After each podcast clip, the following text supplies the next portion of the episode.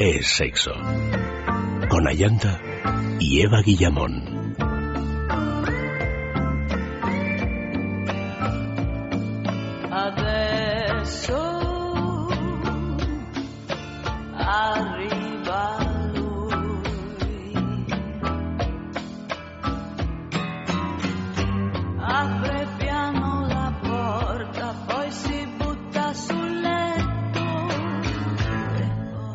Muy buenas noches, queridos amigos. Y ahora sí que sí, comenzamos con el sexo de sexualidad. Todas, todos contra la ablación. Nuestras direcciones de contacto sexo arroba es. Nuestro Facebook es sexo. Twitter arroba es sexo radio. Buenas noches, Eva. Bienvenida. Uy, que no se te oye casi.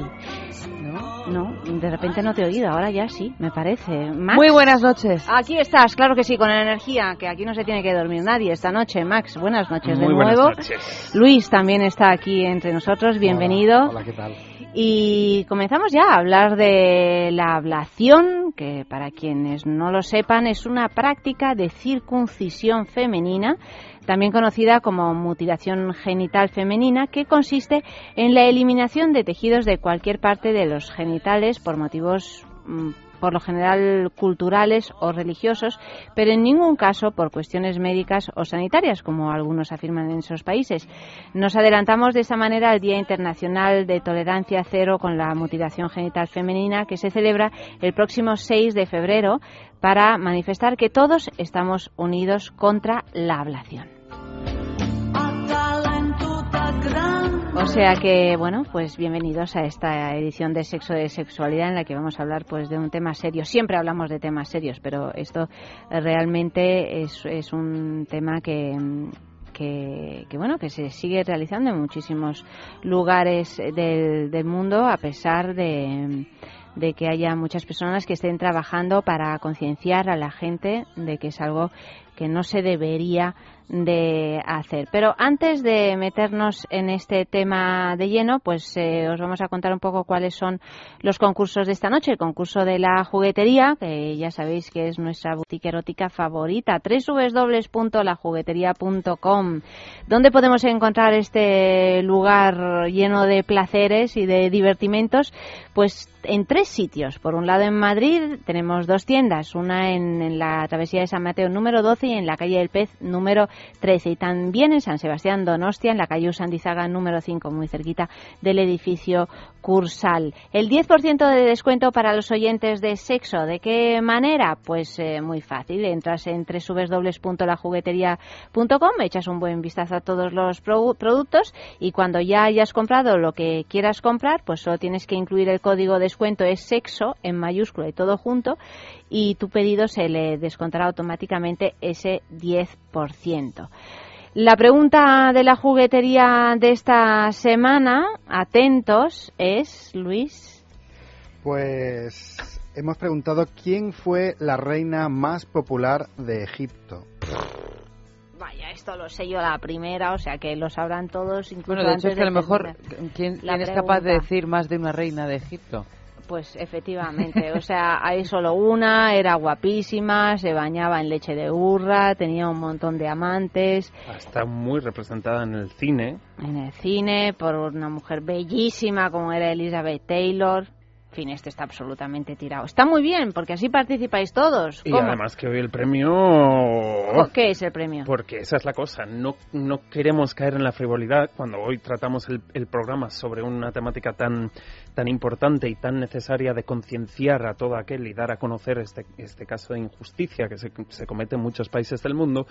Pero realmente también queremos hacer un guiño porque nosotros insistimos mucho en siempre la estimulación del clítoris, de conocer las sensaciones de tu clítoris. Entonces hoy hemos querido hacer un, un premio digamos, que haga ese guiño al clítoris y que además vaya muy, muy, muy acorde con una cosa que está pasando ahora mismo en la juguetería, que es que son las rebajas. ¡Oh! ¿Qué tienen de bueno las rebajas? Bueno, todo. Bueno, que realmente en lo que tú obtienes en comparación con el resto del año, en lo que es tu valor calidad, digamos, lo que tú pagas y lo que recibes a cambio, se dispara y se multiplica. desde luego, los oyentes que quieran hacerse con algún juguete, este es el momento perfecto, digamos, o sea en las tiendas o en la página web, añadiendo además ese 10% de descuento, pero el juguete que traemos hoy, dentro de todos los juguetes que tenemos para estimulación clitoriana, es para mí uno de los juguetes clitorianos con mejor valor, relación de calidad-precio, ¿vale? Es un masajeador de clítoris y de cuerpo porque tiene una forma muy ergonómica y fácil de usar que se llama el ACO. Como he dicho antes, se le conoce así entre sonrisas y carcajadas como el terremoto entre las piernas. Está hecho en silicona muy suave, hipoalergénica completamente y con unas intensidades que empiezan desde suave, digamos, así como... De menos a más. Relajante hasta el verdadero terremoto. Ahí haces una escala tremenda en la, en la escala de, de Digamos, con intervalos, diferentes tipos de vibración resistente al agua, con un año de, garantía, digamos, y además, para complementarlo y para que ya tengas tu kit clitoriano muy, muy, muy, muy, muy bien surtido, con un envase, yo aquí he traído una muestra, pero este es un envase de...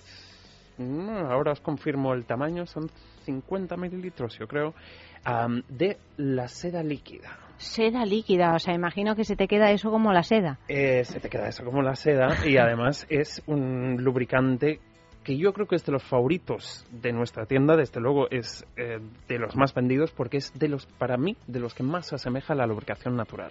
Aparte de eso, mucha gente se suele quejar de los lubricantes que cuando ya se secan un poco o se absorbe un poco ese agua con el que están hechos, se hacen grumos. En este caso, se deshacen sales, se cae de la piel, con lo cual, después de una noche de torrentos varios, no tiene... ¿De terremotos varios? De terremotos varios. Con el aco de picobón.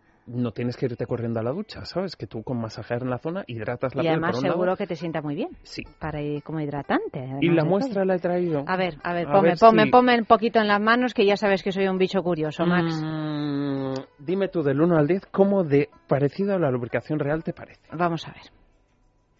Vamos a ver, vamos a ver. Aquí, le voy a pasar un poquito a Eva. A ver, pásame. Bueno, me pues parece mejor.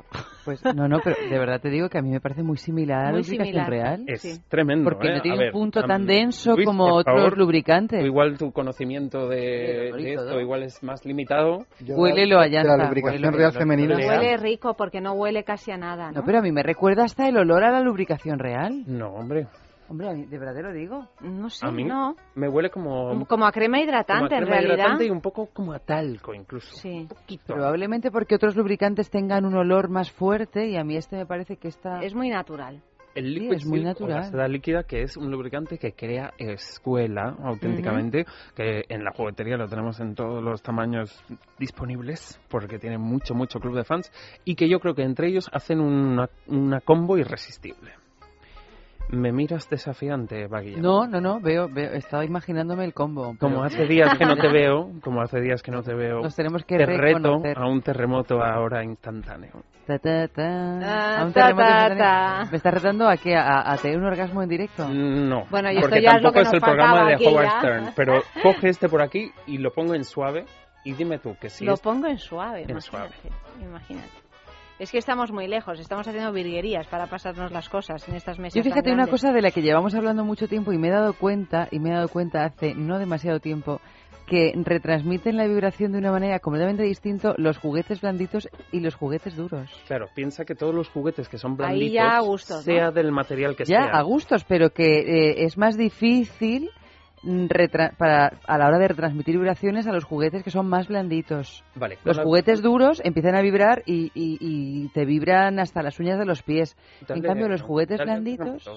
No, pero este no es de los más blanditos. No, te lo digo porque, blanditos, claro, blanditos. dentro del tipo de vibraciones, por un lado tienes lo que es la vibración rápida, digamos aquel en el que el motor gira muy rápidamente, entonces la sensación es más de acelerar las sensaciones, y la vibración profunda, la que va más despacio, pero el peso que gira en ese motor es mayor, con lo cual la sensación es más profunda dentro de los tejidos. En este caso sería un vibrador más rápido, digamos, pero que Mm. tiene bastante intensidad, y piensa que cuanto más blandito el material, más acolcha la vibración. Mm. Entonces, en este caso, que realmente es un cuerpo de plástico envuelto en silicona, la vibración la sientes muy, muy, muy, muy, muy directamente. Sí, sí. Bueno, dicho esto, vamos a nuestro primer concurso de la noche porque le tenemos preparada así una faena ese a que Eva. no, ha- ese Ay, que sí. no, ha- eh, no Sí. ganó nunca. Sí, estamos ya la modita y yo obsesionadas con esta cuestión y entonces, bueno, mm, ¿Qué faena? ¿Alguna, alguna sueca? yo que es que de, mm, no, no dicen, di, di lo tuyo, di lo tuyo. Jag älskar dig. Eso es, eso es. Pero vamos Me encanta la voz de Heidi que pone. ¿eh? Pone voz de Heidi cuando luego ni Heidi ni nada luego nada. cuando vienen los invitados tarde, menos gritos. pega. Menudos gritos, ahí gritando por el pasillo, yo Gede, yo Gede, claro, los invitados sin enterarse de nada, es así. Bueno, mm, primera pista, no, primera pista no, antes os cuento que este espacio está patrocinado por Intimina, que tenemos nuestro personaje fantasma de todas las noches, que todas las noches lo adivina Eva antes de que termine de leer la primera pista, que nos tiene ya absolutamente indignados aquí en el equipo, por lo tanto jugamos con ella, por ella y con todos vosotros, a ver si Max y Luis también son capaces de adivinarlo, es la verdad bastante fácil, ¿eh? Bastante fácil, aunque tenemos la esperanza de que de que Eva no, no lo pille, se va poniendo nerviosa a pesar de que gana todas las No, no, noches, no, pero no. bueno, además ¿sabes cuál es el premio esta noche? El premio de esta noche La de, de- es la Lily Cup eh, Intimina. www.intimina.com. Todos sus productos se pueden encontrar en farmacia, en parafarmacia. En su página web ya sabéis que son todos productos que cuidan de la salud íntima de la mujer. Y esta semana pues vamos a te- tendremos un personaje fantasma durante todos los días de la semana y al final entre todos los que acertéis pues uno se llevará este premio que es la Lily Cup. Es un premio claro para una mujer, pero podéis participar tanto chicos como chicas. ¿Y qué es la Lily Cup? Pues es una copa menstrual, es decir, es una copa hecha en silicona eh, que sustituye definitivamente las compresas como los tampones. Si seguís utilizando compresas y tampones, de verdad, chicas, es que os habéis quedado atrás. Esto ya no tiene ningún sentido, primero porque esta copa es eh, mucho mejor para las eh, mucosas, es reutilizable, es decir, no daña el medio ambiente. En realidad, a la larga es mucho más barato porque no tienes que volver a comprar nada, tienes tu copa que la, la utilizas y cuando acaban los días de la regla, pues ya se hierve como si fuera la tetina de un biberón y hasta el mes que viene. ¿Qué dices, Max? Digo que las copas menstruales yo creo que impresionan mucho a muchas chicas, ¿no? El hecho de, de tener ese contacto con ese momento contigo misma, digamos, cuando tienes la menstruación, impresiona mucho. Pero am, como es un tipo de producto muy nuevo, quizás no hay tanto estudio, pero yo creo que el- la inmensa mayoría de mujeres que lo prueban,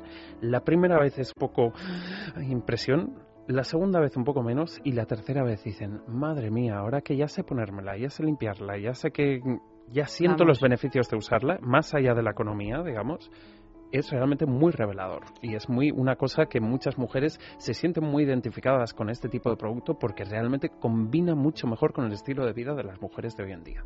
Dicho esto, que en lo que estamos completamente de acuerdo, tanto Eva como yo. ¿verdad? No, absolutamente. Yo, yo he de de decir que a mí me ha cambiado la perspectiva de, de, de la propia menstruación en un montón de cosas.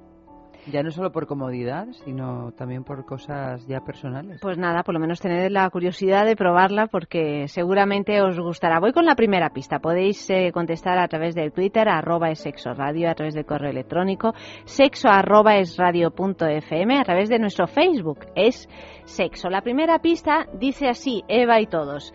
Nació en 1955 en Reggio Calabria, al sur de Italia. Es la pequeña de tres hermanos. Tiene una hija y un hijo. Sofía Lore. Pero en No, cualquier caso no lo puedes 53 no. En el 55 Uy, Sofía Loren Estaba tiene Ya había...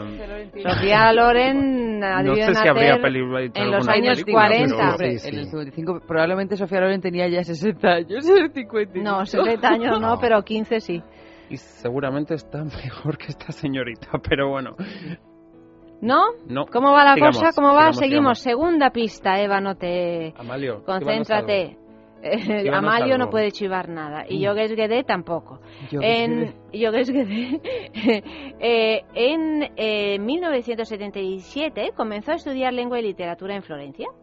Y en 1979 se mudó a Milán para trabajar junto a su hermano como asistente de algo en un primer momento y como relaciones públicas después. Y se oye de fondo. Tercera pista, tercera pista. Bueno, y esto ya es un triunfo, o sea que no lo haya adivinado. a la segunda hay, pista. hay pistas que las he averiguado, hay mujeres que las he averiguado mucho más tarde. No es verdad. sí, es verdad. No, eso no pasa casi nunca. Tercera pista.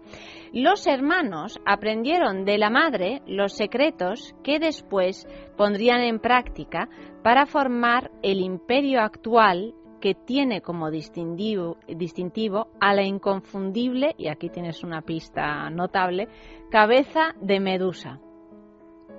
Un imperio. Ah, bueno. Eso es de una marca de ropa. De V. Sí. Sí, ya sé.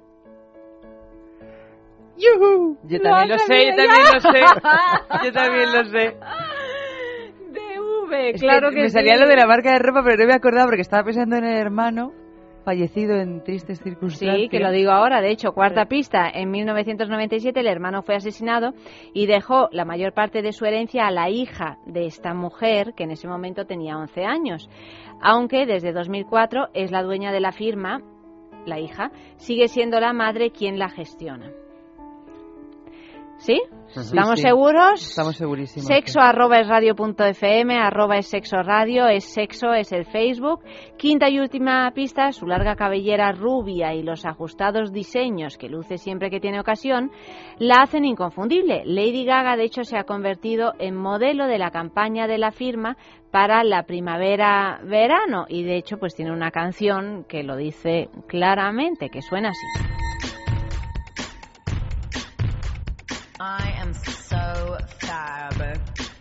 Check out, I'm blonde, I'm skinny, I'm rich, and I'm a little bit of a I wanna dress you up in silk, taffeta, tailor these clothes to fit your gills.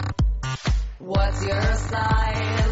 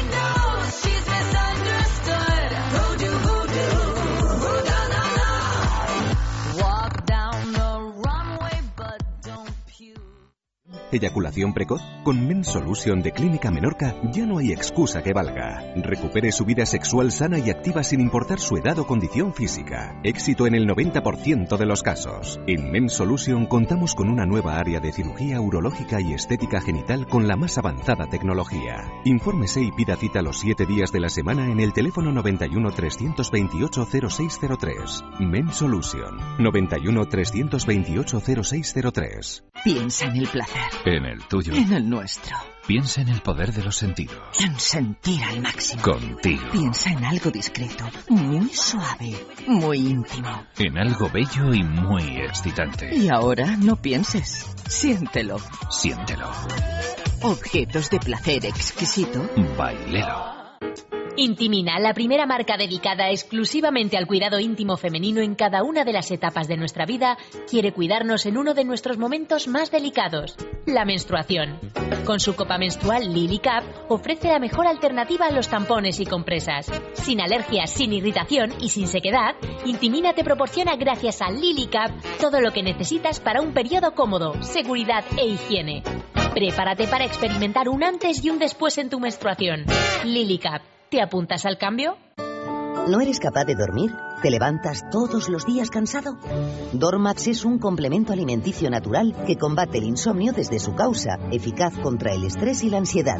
Dormax es nuestro mejor aliado para conseguir el descanso que todos nos merecemos y necesitamos, porque hablar de un sueño de calidad es hablar de Dormax. Dormax, de Laboratorios Actafarma.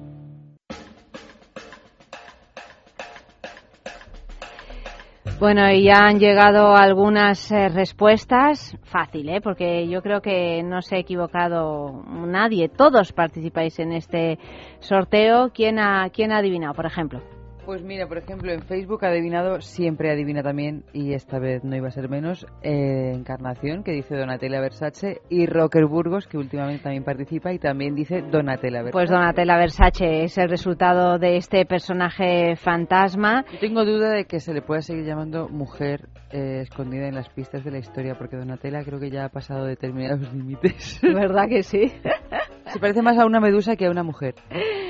Bueno, os voy a recordar que el tema de hoy, que ya los iremos leyendo luego, pero el tema del mensaje del día de hoy, ¿cuál es? Eh, ¿Cómo es? Dilo, dilo, Luis. Me pide un mensaje. ¿Con qué, perdón, me pide un deseo. ¿Con qué letrita empieza? Me pide un deseo. ¿Con qué letrita empieza? Escribid mensajes en Facebook, en Twitter, que los vamos leyendo, que también hay premio. Pero antes eh, vamos con nuestra agenda sexual de la semana, que es que tenemos un montón de cosas que hacer. Chocolate en Madrid. Recibe el mes más corto del calendario como se merece en la sala Trivial el próximo sábado día 1 en la fiesta del chocolate, con frutas, dulces y todo tipo de productos afrodisíacos que producen gran potencia sexual. Precio para parejas de 50 euros con cuatro consumiciones. Os esperan en la calle San Ambrosio número 8. Bueno, qué cosa más deliciosa. Me parece un planazo la fiesta del chocolate. Mmm, cartelera caliente. Para combatir el frío de enero quizás solo tengas que comprar una entrada de cine porque la cartelera está repleta de películas subiditas de tono, desde la sensualidad pícara de Memoria de mis putas tristes a los excesos de Jordan Belfort en El lobo de Wall Street, pasando por el segundo volumen de Nymphomaniac y la fascinante y turbadora historia de dominación-sumisión que propone Roman Polanski con Las Venus de las Pieles, que se estrena el próximo fin de semana en cartelera. Y precisamente de todas ellas iremos hablando a lo largo de las próximas semanas en el Sexo de Cine, los miércoles, con Andrés Arconada. Noche de los 80 es lo que tiene la música de los años 80, que todo el mundo la conoce, baila, canta o se erotiza con algunas de sus piezas. También se recuerdan las sex symbols, los pelucones, aquellas espantosas sombreras, el destape y aquellas películas porno en las que aún se veía bello en el pubis. Por ello, en Eden Parejas, en calle Londres número 12, habrá música y una recopilación de los mejores vídeos de la época. Pues aquí tenéis cositas que hacer para el fin de semana y vamos ya a hablar un poco del tema que nos ocupa esta noche, de la ablación. Cuéntanos un poco, Max. Mm, bueno, de hecho, a mí no me suele gustar llamarlo ablación porque me parece que realmente es un término que legitimiza un poco lo que es la práctica, digamos, ¿no? Yo prefiero el término mutilación genital porque realmente denuncia mucho más, digamos, ¿no? Y la gente oye ablación y realmente lo puede asociar a, diferentes cosas que no se trata de este tema y que es para mí muy importante identificarlo, ¿no? realmente es una práctica que se lleva a cabo en diferentes partes del mundo, se suele asociar mucho al mundo islámico o árabe, aunque realmente en el Islam no se menciona que, la ablación sea una práctica a llevar a cabo o no se impone de alguna manera. ¿no? generalmente, al analizar su origen o la historia de la mutilación genital, mucha gente suele relacionarlo con Egipto, pero es curioso porque muchos de estos estudiantes de la historia en, la era de Egipto, o lo que se llaman egiptólogos, hoy en día empiezan a, destacar que realmente no hay evidencias físicas de que estuviese relacionado con, lo que era la cultura o el estilo de vida de la era de Egipto. también es curioso porque realmente la digamos, la infu ahora no me va a salir, la infibulación, o lo que sería la, extracción justo de la parte del clítoris en sí, se podría pensar que el término en sí proviene de las fíbulas, que eran broches que llevaban los sirvientes o los, em, digamos, sobre todo más, que sirvientes, probablemente esclavos de la era de los romanos, es una palabra romana, que, realmente llevaban broches en los genitales para no poder practicar sexo y no poder quedarse embarazadas. también cuando se intenta analizar, como hay poco registro de por dónde, dónde comienza este tipo de, de prejuicio y práctica como resultado, digamos, realmente se suele comparar mucho con la circuncisión masculina, cosa que yo realmente creo que no debería hacerse tanto, primero porque no creo que tenga el mismo peso en la sociedad, no creo que tenga las mismas consecuencias, no exactamente, y sobre todo porque mm, se cree hoy en día que la circuncisión masculina se realizaba también por una cuestión de higiene. Entonces, claro, en el caso de la mujer no sería así. Realmente la extracción o, digamos, el retirar el clítoris eh, cortándolo por, por, una operación quirúrgica, realmente lo que hace es dejar eso es como dejar sin sensaciones prácticamente lo que es toda la zona genital femenina. Además, esto sería el tipo de eh, mutilación genital más leve. Hay diferentes tipos de, maneras de hacerlo. Algunos de ellos retirando los labios interiores y algunos retirando todo lo que es eh, la, zona de la, de la labia, digamos, y el clítoris en sí. Es una práctica aberrante, es una cosa que en Occidente, como bien has dicho, no creo que haya nadie que la apoye, digamos. Incluso en los países donde sí se practica que hoy en día hay muchísimo movimiento local, digamos, contra ella, digamos, hoy en día empieza a haber generaciones en las que mujeres o chicas que ya son mujeres a las que se le practicó y que en sus propios hijos no quieren que se les practique, digamos que hay un gran movimiento de concienciación en este aspecto. De hecho, yo creo que tanto Naciones Unidas como instituciones como UNICEF realmente dicen que con una buena concienciación y con un buen trabajo social es una práctica que se podría erradicar en una sola generación. ¿no? Realmente cuando se habla de ello, eh, digamos, a la hora de hacer un programa sobre ello es, relativamente difícil ser original porque se escribe mucho al respecto, pero realmente yo lo que quería plantear también es que mm, sigue habiendo gente que no conoce que se realiza esta práctica, sigue habiendo gente que no conoce que hay un día de tolerancia cero ante esta práctica, que es una cosa que se está... Que es el 6 de febrero. Que es el 6 de febrero. Ah, realmente se hace muchísimo en, todo lo que son países occidentales, hay muchísimo apoyo de instituciones y en la propia sociedad y a la mayoría de personas cuando oyen esta palabra, digamos, la ablación, se nos pone un poco los pelos de punta porque la mayoría de historias en torno a ello, digamos, suelen ser verdaderamente escalofriantes. Yo no sé si realmente, como decías, ojalá fuera así, es una práctica que se puede erradicar en una generación en estos países, porque, por ejemplo, tengo entendido que en Egipto, sin ir más lejos, que dentro de los países así orientales, pues es de los que más es más avanzado está en muchas cuestiones, a pesar de la situación política que están viviendo ahora. Eh, tengo entendido que en Egipto creo que un 80% de la población femenina se le practica la ablación y que son sus propias madres las que mm, quieren que se les practique porque lo consideran y en cierto sentido tienen eh, razón en un país absolutamente machista con un concepto de la mujer denigrante como es en, en Egipto y ya digo que no es de los peores se considera que es eh, la única manera de proteger a esas niñas porque las que no tienen eh, hecha la la ablación o la mutilación genital se las considera después en su edad más joven o adulta como unas prostitutas, ¿no? Pero porque lo van, eh, ¿cómo sabe alguien que una mujer tiene o no practicada la mutilación genital? Bueno, ¿quién tiene derecho a investigar? Para, muchas familias, digamos, en Mauritania, en diferentes países, es una honra saber que se le ha practicado. para el hombre que busca. O sea, se hace público. Sí, sí, sí. Se hace público el hecho de que a, un miembro de la familia se le ha practicado la mutilación genital. Es algo que lo piden los, los varones a la hora de casarse y es, de algún modo, lo que protege a esas mujeres de posibles maltratos, etcétera, porque son mujeres que, claro, que no tienen, o por lo menos tienen una apetencia sexual muy mermada puesto que, que no, no llegan a, a, tener un, bueno, una satisfacción sexual, si es que se puede tener una satisfacción sexual solo eh, algo que pasa por los genitales, bueno, es indudable que es un elemento importantísimo, ¿no? Entonces, eh, creo que son cuestiones eh, por, por supuesto, en las que hay que hacer toda una labor eh, muy amplia y de culturalización de otros pueblos, etcétera, pero pero que no sé si son tan rápidas, porque realmente están metidas en los tejidos de la sociedad y que son las propias mujeres las que, ya digo, para simplemente para proteger, para salvar las vidas de sus hijas, no ya por otras cuestiones, ¿no? O sea, que pueden estar muy de acuerdo en que no se haga, porque, pero otra cosa es luego lo que te encuentras en el día a día, ¿no?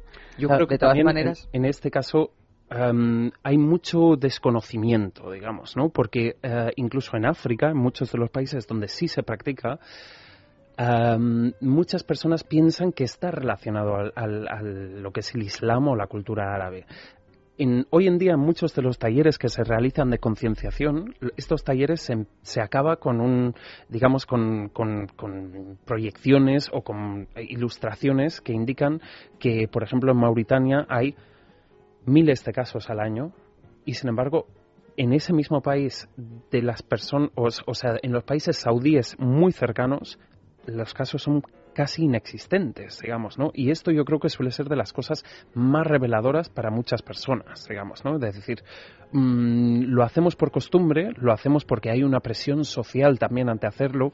Sé que en muchos casos estas madres que ya están concienciadas y no quieren que se lo realicen a sus hijas, las hijas un día se las lleva la abuela o la vecina o alguna persona se la lleva entre tres mujeres es como sujetan si a, ti te bautizan eh, a escondidas. Es, un, acto mm, muy bautismal en sí, digamos, ¿no? Y realmente analizándolo en lo que son los idiomas locales en muchos de esos países o dialectos de estos territorios, digamos, eh, ese tipo, el nombre que se le asigna, que no sería la ablación, realmente muchas veces hace referencia a cuestiones como la mujer que sabe rezar, con lo cual ya hay una implicación religiosa, la mujer que sabe estimar el placer del hombre. Solo dar placer al hombre.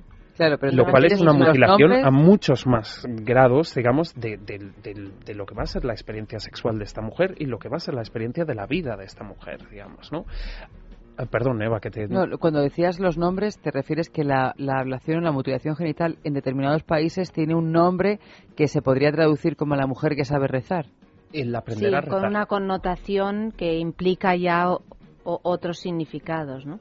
Claro. Sí, tiene estos nombres que son como simbólicos, ¿no? Como estrella que pasa por el cielo surcando la noche a mí lo que me parece una aberración, entre otras cosas, ya no solo la práctica en sí, sino la comparación con la, con la circuncisión, por ejemplo. Pero ¿cómo podemos comparar una ablación o una mutilación genital con una circuncisión que no tienen absolutamente nada que ver? Que la circuncisión incluso es que no, genera ningún mal. Bueno, yo, yo creo que esto realmente, por un lado, se hace porque, claro, al remontar en la historia e intentar investigar de dónde nace, digamos, se relaciona mucho a estos casos similares a los de las esclavas femeninas. Eh, caso en el que muchos hombres, digamos, se le hacía la circuncisión también para que la zona genital tuviese menos actividad. Em, Pero ¿por qué un pene que tenga una circuncisión practicada tiene menos actividad por la sensibilidad que tiene el, decrece. la sensibilidad el glande al estar a contacto pero decrece la sensibilidad del glande. Precisamente porque la piel que se retira es muy muy muy sensible digamos y por otro lado también porque claro eh, el glande en sí que al ser de una textura mucho más mucósica digamos al estar expuesta al contacto con los tejidos con el aire, con el aire realmente pierde mucha sensibilidad también. Yo creo que es Otra realmente cosa una es manera que el hombre de pueda tener un orgasmo porque es una eyaculación que viene y también por el grado de la brutalidad, porque es que realmente, digamos, en el caso de muchos hombres, hoy en día se piensa que es precisamente por el tema de, la higiene en sí. Digamos, pensemos que hace muchísimo tiempo, cuando la higiene era totalmente otra cosa, el tener esa piel ahí y el no higienizarla, digamos, podía resultar en, en, muchos tipos de problemas genitales para hombres. En el caso de la mujer no es así, porque de hecho retirar las pieles, digamos, causa en el momento exposiciones bacterianas que pueden vamos, puede haber hemorragias, puede haber infecciones, puede haber muertes, digamos, pero a la larga la manera en la que se cicatriza esta piel puede afectar muchísimo, ya no solo a lo que es la experiencia del sexo, sino realmente a lo que es la calidad de vida, la capacidad de reproducción, a la receptividad, digamos, de, todo el cuerpo, digamos, porque, claro, ahí tú no solamente es que retiras una parte de piel, sino que cortas un conducto de recepción del cerebro muy importante, digamos, ¿no? Porque hay muchísimas terminaciones nerviosas, ¿hasta cuántas? Es que no, ah, pues recuerdo ahora. Unas 9.000 terminaciones nerviosas se, se eliminan así de un plumazo al, al quitar el clítoris. Pero yo me pregunto, puesto que ahora se dice, mm, antes se decían que los orgasmos eh, de las mujeres eran dos, ¿no? Por un lado estaba el del clítoris y por otro lado está el interno, el del punto G. Ahora mm, también se dice que están relacionados uno con otro, ¿no? Que en realidad es un único órgano sexual. En el momento en que tú eh, haces una operación de este tipo, una ablación o una mutilación genital, ¿la mujer puede seguir teniendo un orgasmo a, través del punto G o no? Hombre, sí puede seguir teniéndolos, sí puede seguir sintiendo cierto placer, digamos, dependiendo del grado de, de, esta mutilación, pero generalmente lo que va a hacer es que la relación íntegra con el genital va a ser muy negativa con lo cual la experiencia de la sexualidad va a ser muy negativa. Realmente, ah, digamos, para, para incluso alguna de las instituciones que, digamos, no promueve sino consiente esta práctica, dicen que realmente con eso no se soluciona, porque el deseo realmente es el deseo, digamos, ¿no? Si, la, si, si de alguna, cualquier mujer siente deseo, es porque siente deseo, no es necesariamente porque hay una estimulación en la zona genital. Para la gente que analiza, digamos, la historia de la evolución, realmente hoy en día empieza a haber casos de estudios que mm, relacionan esto a algo parecido a lo que serían los morales de conducta, por ejemplo, en Europa, digamos, ¿no? Donde las religiones en sí imponen muchísimo. Claro, si tú piensas que en un mundo sin leyes morales y sin un control de la sociedad, el, el sexo, el uso del sexo, el abuso sexual, las prácticas sexuales en general estaban tan extendidas que, por ejemplo, un código moral y ético como podría ser y al igual que otros, la cristiandad hacía que realmente la sexualidad estuviese muchísimo más controlada, digamos, ¿no? Que no, que no fuese esa cosa mm, un poco bárbara de practicar sexo cuando querías con la persona que, se te cruzase por delante. ¿no? De alguna manera, algunos de estos estudiosos relacionan esto a una hipótesis de por qué puede que empezase la ablación o la mutilación genital, precisamente para que la sexualidad o el erotismo no fluyese de igual manera, digamos. A mí realmente me parece que al igual que muchas de este, tipo de prejuicios, prácticas o tradiciones arcaicas, realmente es la investigación, el conocimiento y la evolución lo que nos hace cambiar de estilos de vida. Con lo cual, una práctica como esta, hoy en día que está demostrado que a nivel salud de cómo se practica esta, esta operación quirúrgica, que es que muchas veces es con una tijera, un cuchillo o con la tapa de una lata de comida. Digo, unas condiciones higiénicas deplorables, aparte de que la práctica en países donde hay una una posibilidad de exposición bacteriana y a los virus muchísimo más elevado, una, una posibilidad, mm, digamos, por falta de higiene muy probable de una contaminación del VIH. Realmente es, es una cosa muy preocupante en lo que es la práctica y en lo que es los, todos los efectos secundarios sobre el cuerpo de esa persona y sobre sus experiencias en general de la vida, digamos. ¿no? Bueno, pues eh, dicho esto, vamos con un sexo en la calle porque nos hemos circunscrito eh, esta noche a, hemos tratado de compensar el tema pues preguntando a ellas cuándo y cómo descubrieron que tenían clítoris y a ellos pues cuándo y cómo descubrieron que ellas lo tenían.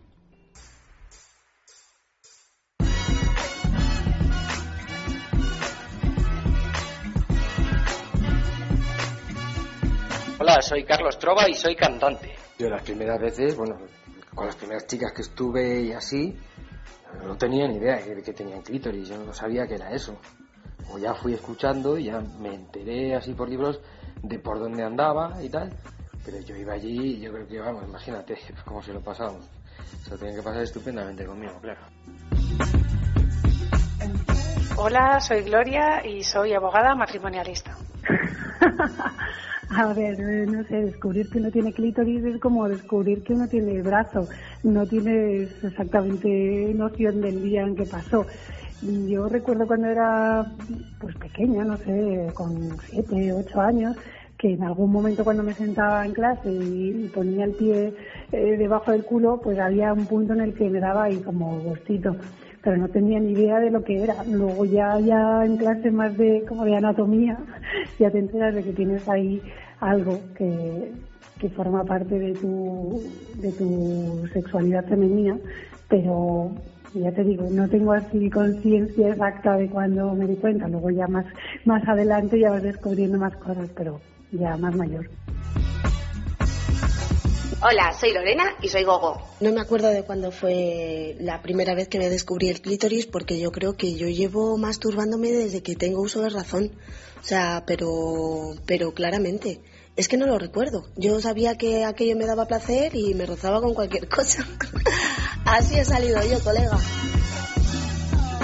Hola, soy Pelayo y soy publicista. Pues yo esto del clítoris lo descubrí hace muy poco, la verdad. Aunque bueno, de pequeño recuerdo que una niña en el cole me, pues me, puso la cabeza debajo de la falda, pero bueno, me asusté tanto que salí corriendo. Pero bueno, eh, hasta hace muy poco descubrí incluso que las chicas pues tenían dos tipos de orgasmos. Fíjate tú. Piensa en el placer. En el tuyo. En el nuestro. Piensa en el poder de los sentidos. En sentir al máximo. Contigo. Piensa en algo discreto, muy suave, muy íntimo. En algo bello y muy excitante. Y ahora no pienses. Siéntelo. Siéntelo. Objetos de placer exquisito. Bailelo. Fatiga, estrés, cansancio acumulado, irritabilidad son síntomas claros de insomnio y de una falta de sueño reparador que día a día afectan a nuestra salud y calidad de vida. En estos casos, Dormax es una solución eficaz. Dormax es un complemento alimenticio natural único que nos ayuda a neutralizar las causas que nos impiden dormir, asegurándonos un descanso de calidad y verdaderamente reparador. Dormax, de Laboratorios Actafarma. Intimina, la primera marca dedicada exclusivamente al cuidado íntimo femenino en cada una de las etapas de nuestra vida, quiere cuidarnos en uno de nuestros momentos más delicados, la menstruación. Con su copa menstrual Lily Cap ofrece la mejor alternativa a los tampones y compresas. Sin alergias, sin irritación y sin sequedad, Intimina te proporciona gracias a Lily Cap todo lo que necesitas para un periodo cómodo, seguridad e higiene. Prepárate para experimentar un antes y un después en tu menstruación. Lily Cap ¿Te apuntas al cambio? El hígado interviene en más de 500 funciones del organismo. Por eso debemos cuidarlo. El doctor Pérez León nos explica cómo hacerlo. El hígado es el gran depurador del organismo. Para que trabaje al 100% debe estar limpio. La forma más natural de conseguirlo es con Depur Plus, un preparado a base de plantas que nos ayuda a eliminar las toxinas del hígado. Depur Plus, de laboratorios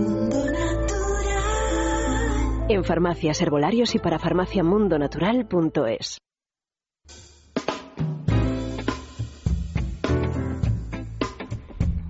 Y lo hemos dicho antes, el tema de esta noche, han llegado ya varios mensajes, yo no sé cuál es porque se me olvida inmediatamente, pero a lo mejor alguien me puede ayudar. Me pido un deseo.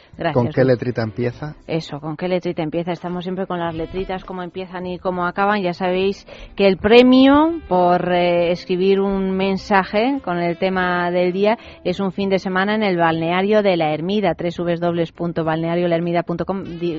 Digo esto mientras veo como Max se pone lubricante en los codos. Diréis, ¿por qué se pone lubricante en los codos? Pues porque es un hidratante, un hidratante extraordinario y los codos son de los grandes olvidados de nuestro cuerpo. ¿Verdad que sí? Yo que es ponte lubricante en los codos que ya verás lo bien que te va a sentar. Se va a echar pues, abierto ya, no se puede cerrar. Sí, pues claro, claro. vamos a utilizarlo. Vamos a Así utilizarlo. además, mientras tú hablas de, del balneario, que tengo mogollón de ganas de ir bueno, porque es que además sabes que en el balneario hay un, bueno, por supuesto el premio, que lo damos el jueves que viene por la mañana, en Es la Mañana de Federico, entre las once y media y las doce de la mañana. Sabremos quién se lleva el premio entre todos los que habéis participado enviando mensajes. Pues el mensaje que más nos guste se lleva un fin de semana para dos en el balneario de la Ermida. Pero es que además, para los que no consigáis ganar, pues tenemos un plan maravilloso para San Valentín, que ya se acerca y hay que organizarse, porque está ya a la vuelta de la esquina. Pues ese fin de semana semana de San Valentín, eh, el balneario de la Ermida nos propone a los oyentes de sexo estancia de dos noches para dos personas con tratamiento relax enamorados con chocolate y cerezas. Mm, pues ya lo digo, lo llevo diciendo varios días. ¿Queréis eh, volver al, a ese cuarto maravilloso del balneario convertido en una chocolatina, en un Moncherie, por ejemplo, esa chocolatina que lleva la cerecita adentro? Pues eh, esta es la ocasión. Fin de semana del 14 al 16 de febrero en el balneario, 219 euros por persona en habitación doble, pues eso, con el tratamiento, con la cena especial de San Valentín, menú degustación para dos personas, ambientación romántica, en fin, todo eso incluido por tan solo 219 euros. Es vuestra ocasión. Y han ido llegando mensajes con el tema de esta noche, Eva, en Facebook y en Twitter también. Pues sí, mira, el pianista dice, me pide un deseo, ¿con qué letrita empieza? Empieza, sigue y termina con la G del punto G. Ah, mira tú. José María en Twitter dice, me pido un deseo, ¿con qué letrita empieza? Con todo tu cuerpo hecho calendario gozoso. O sea, todos los días del año, José María, estás hecho un chaval. Me pide un deseo, ¿con qué letrita empieza? Dice Encarnación, con la P de pasión. Pedro dice, con la B de bailar pegados. Isaac eh, dice con la D de descalzarte muy despacio. Ya sabemos que a Isaac le encantan los pies. Eh, por ejemplo, aquí Cani dice, el mío empieza con la S de necesito sexo. Euroflan Anabelista, ¿con qué letrita empieza? Empieza por la A de Ayanta, ¿lo adivinas? Hombre, es muy fácil, gracias, Euroflan. Algún piropo a estas horas siempre viene bien. O José, que dice, mi deseo en dos letras, tú. Este es definitivo, ¿eh? Sí, sí, definitivo, definitivo. Luego Cani sigue, vuelve a ataque y dice, mm, ahora el mío empieza con la letrita H de hipoteca, que No. rasca el bolsillo. De hipoteca no, eso es muy poco erótico, ¿no? Pero mira, Pero aquí... estás ahogado por la hipoteca, más razón para esto. No, no, claro, claro. ¿Verdad que sí? Hay que irse a un para balneario y olvidar las Para penas. irse al balneario y no volver más. Sí. Mi deseo empieza con la letrita C, comerte, cenarte, casarme contigo. Todo esto lo dice Pedro. Y ya finalmente María Pilar dice, mi deseo empieza con la letra E de evidencia de que el tuyo vuelve. Ah, el deseo de él. Claro. Bueno, eh, los deseos de ida y vuelta siempre son una buena noticia. bueno, pues eh, seguid escribiendo mensajes, todos participan y todos se pueden llevar ese fin de semana en el balneario de la Ermida. Y ahora nuestro noticiero ardiente.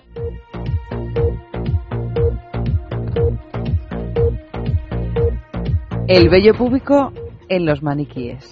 ¿Cuán natural puede ser un maniquí? Esta pregunta forma parte del debate que ha generado entre neoyorquinos las nuevas figuras de plástico que exhibe en su vitrina la tienda American Apparel en la calle East Houston, en Manhattan. La interrogante es que más que validar, co- considerando que las efigies colocadas esta semana en el establecimiento incluyen un elemento muy íntimo y muy controvertido del cuerpo humano, el vello púbico. Según indicó a Huffington Post, un asociado de la tienda, la empresa intenta transmitir la crudeza y el carácter real de la sexualidad humana. Con la movida, la campaña busca también levantar las ventas de cara al día de San Valentín. Kylie Minogue vuelve con mucho sexo. Sexy Love, Sexercise y Le Sex son algunos de los ardientes temas incluidos en el que será su duodécimo álbum, que podrás empezar a reservar de forma digital a partir de mañana y que vendrá acompañado de la descarga de su primer single, Into the Blue. Toda una celebración de la sensualidad que viene adelantado en el nombre del álbum, Kiss Me Once, y que cuenta con temas de tan- de- con tan buena que dan cuenta de su fabuloso buen estado, como Fine, Beautiful, a dúo con Enrique Iglesias, o Feel So Good, una versión de Indiana, el tema de Tom Aspaul. Sexo contra la migraña. Si sufres de intensos dolores de migraña, el sexo podría ser tu mejor aliado, incluso más eficaz que vaciar el botiquín. Una investigación de la Universidad de Münster, en Alemania, ha descubierto que más de la mitad de los enfermos de migraña que tuvieron relaciones sexuales durante un ataque experimentaron una mejoría. Incluso en uno de cada cinco el dolor desapareció por completo. Una de sus teorías es que el sexo libera endorfinas, analgésicos naturales del cuerpo que actúan sobre el sistema nervioso central, lo que reduce o elimina el dolor dolor de cabeza. Yo quiero vivir todo, todo, no quiero perderme nada, nada. Yo quiero vivir todo, todo, no quiero perderme nada, nada.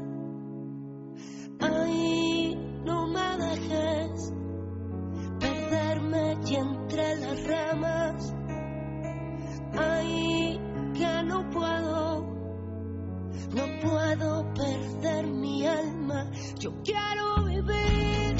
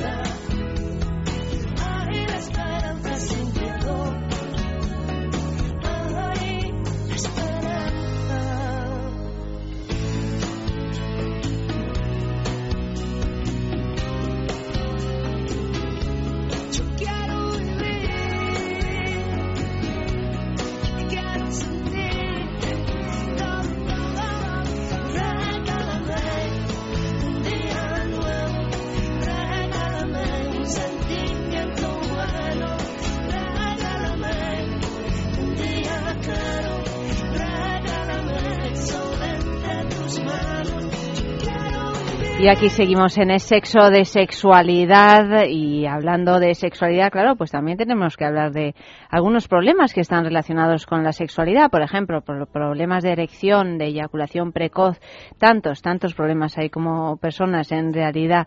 ¿Quién nos ha encontrado a lo largo de su vida con algún problema de origen sexual? Bueno, pues con Men Solution en la clínica Menorca ya no hay excusa que valga para no afrontar estos problemas. O sea que recupera tu vida sexual sana y activa sin importar ni la edad ni la condición física. El éxito está asegurado en el 90% de los casos. Además, en Solution cuentan con una nueva área de cirugía urológica y estética genital. De hecho, la semana pasada hicimos un programa en relación a esto. Infórmate y pide cita los siete días de la semana llamando a este teléfono 91 328 0603 91 328 0603. Seguimos hablando de la ablación en sexo y vamos a escuchar eh, un así un corte de un discurso de Waris Diri, que es una modelo, ¿no? Bellísima, no sé si es somalí o etíope, ahora no, no recuerdo, somalí, gracias Luis que ella pues hace unos años incluso escribió un libro y dio un montón de, datos sobre el tema pues eh, siendo pues una modelo que en aquella época era de las eh, más eh, prestigiosas pues se contó que ella había sufrido la ablación en su país cuando había sido pequeña y ha hecho todo un bueno pues un recorrido intentando aportar su granito de, de arena en esta situación. Vamos a escucharla. Amo a mi madre Amo a mi familia. Y amo África. Desde hace más de 3.000 años, las familias creen firmemente que una joven a la que no se le ha hecho la ablación es impura. Porque lo que tenemos entre las piernas es impuro. Y debe ser estirpado y cerrado después como prueba de virginidad y virtud. La noche de bodas, el marido coge una cuchilla o una navaja y corta antes de penetrar por la puerta a su esposa. Si no se hace la ablación a una mujer, no se casa. Y por consiguiente es expulsada de su aldea. Y se la trata como a una puta. Continúa a pesar de que no figura en el Corán.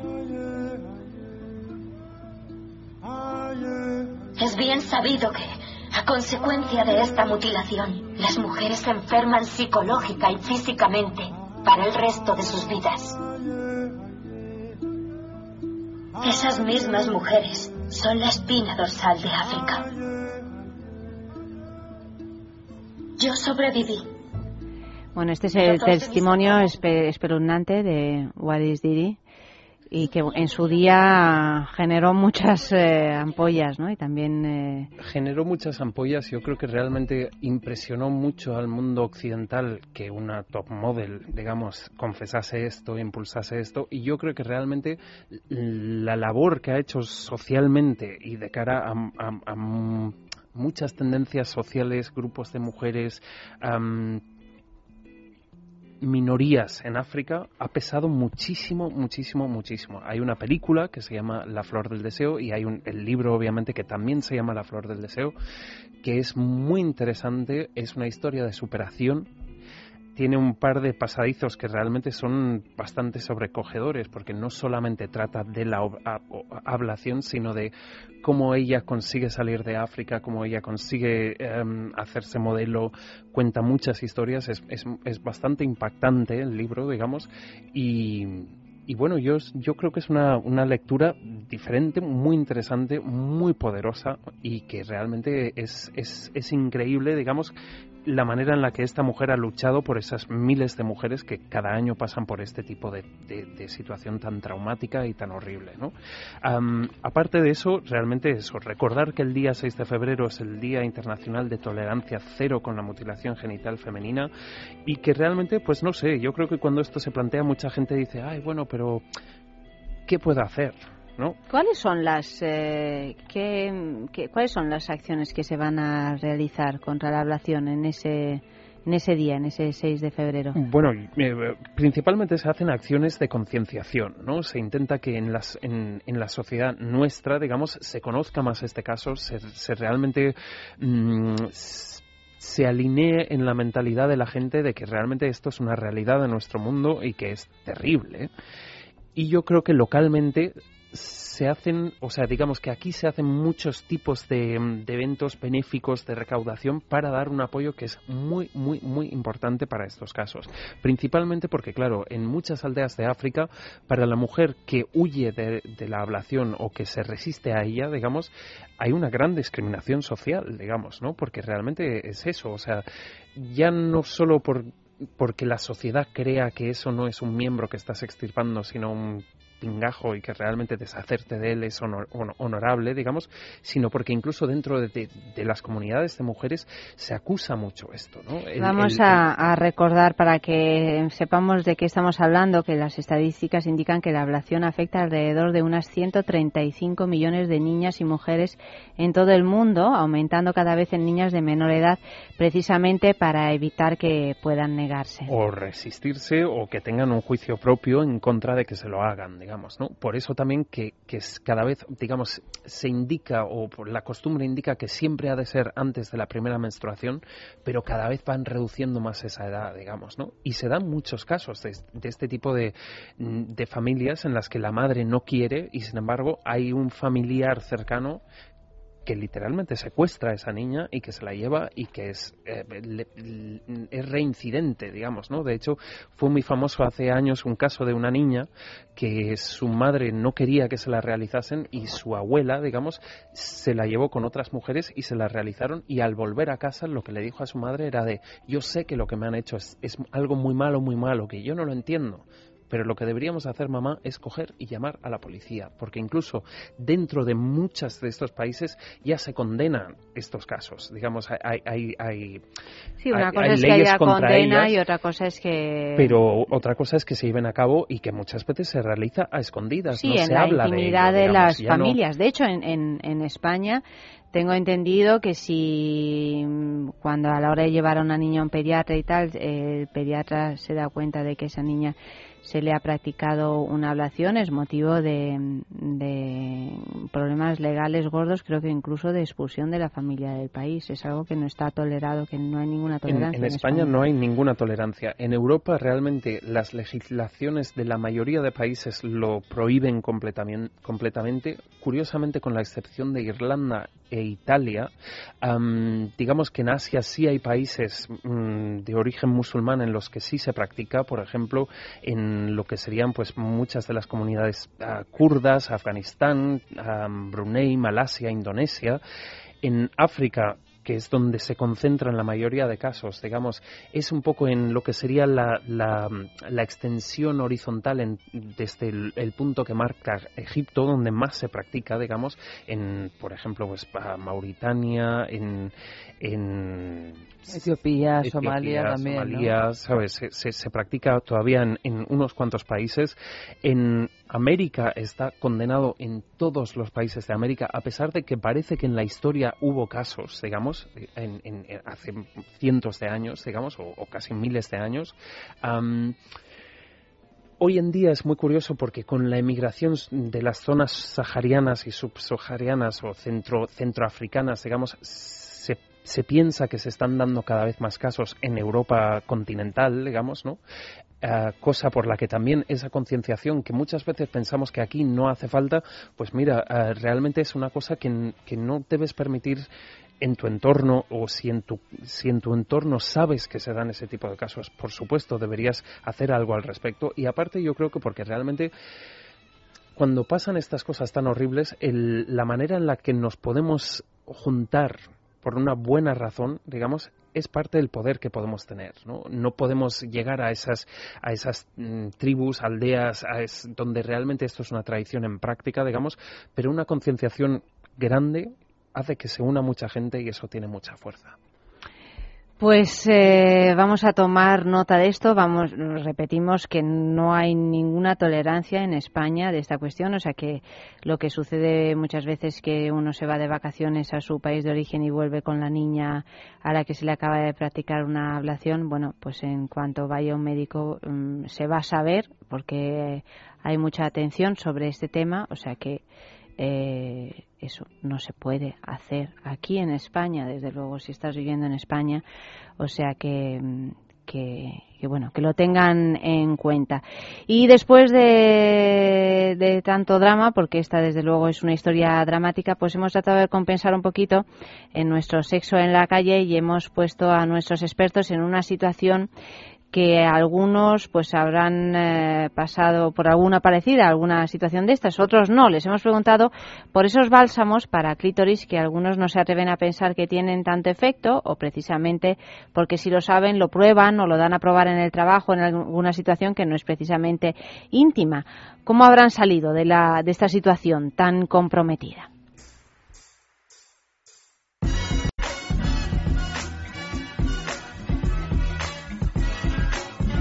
Yo la veo que se empieza a poner rara, está así como, como que rara yo, pero como así como muy cachondona.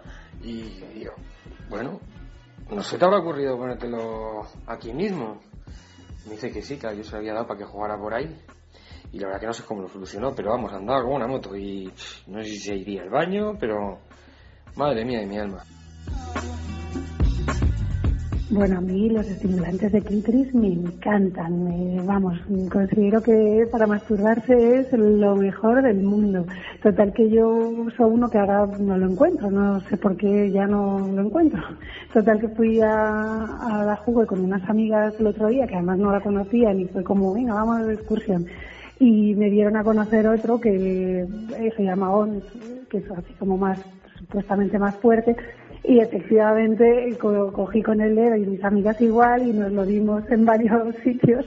Y cuando salimos ya habíamos terminado de comprar y todo, nos dio el ataque de risa en un barcito de enfrente que estábamos tomándonos algo, como la risa floja de jiji, jaja, a ti te pasa lo mismo que a mí y sí, nada, nada más, la cosa no fue más allá porque ya necesito más cosas para meterme en situación, pero divertido fue muy divertido dieron a probar una movida de esas en, en un tupper sex. Esto que hicieron una fiesta mis primas, pues despedida de una de mis primas. Y estaba allí mi madre, mis tías, todo, todo, toda la familia allí metida. Y la chica que vino nos, nos dio a probar y las que quisimos pues lo probamos, nos metimos en el baño y cada una pues se probó. Y yo no sabía cómo funcionaba hasta que, claro, hasta que lo probé y me, me subí a las paredes, pero además es que lo pasé tan mal, tan mal, porque claro, con mi madre, con mis tías, con todo, yo cachonda perdida, que yo estaba como un cepelín. Y la tía solo hacía que hablar, pues claro, evidentemente, de los juguetes, del orgasmo, de su padre en bicicleta. Y es que me entraron sudores fríos, fatal, fatal, fatal. Luego no lo he vuelto a probar, aparte de aquella. Fíjate, si es que me acabo de acordar de que eso existe. Y, y en otra situación, claro que lo volvería a probar. Mira, me había dado una buena idea, oye.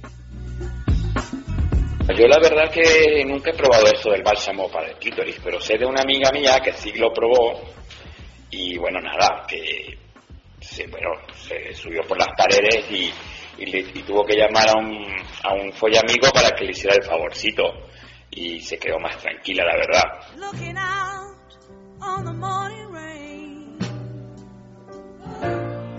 Used to feel so uninspired. And when I knew I had to face another day, Lord, it made me feel so tired. Before the day I met you, life was so unkind. You're the key to my peace of mind to me.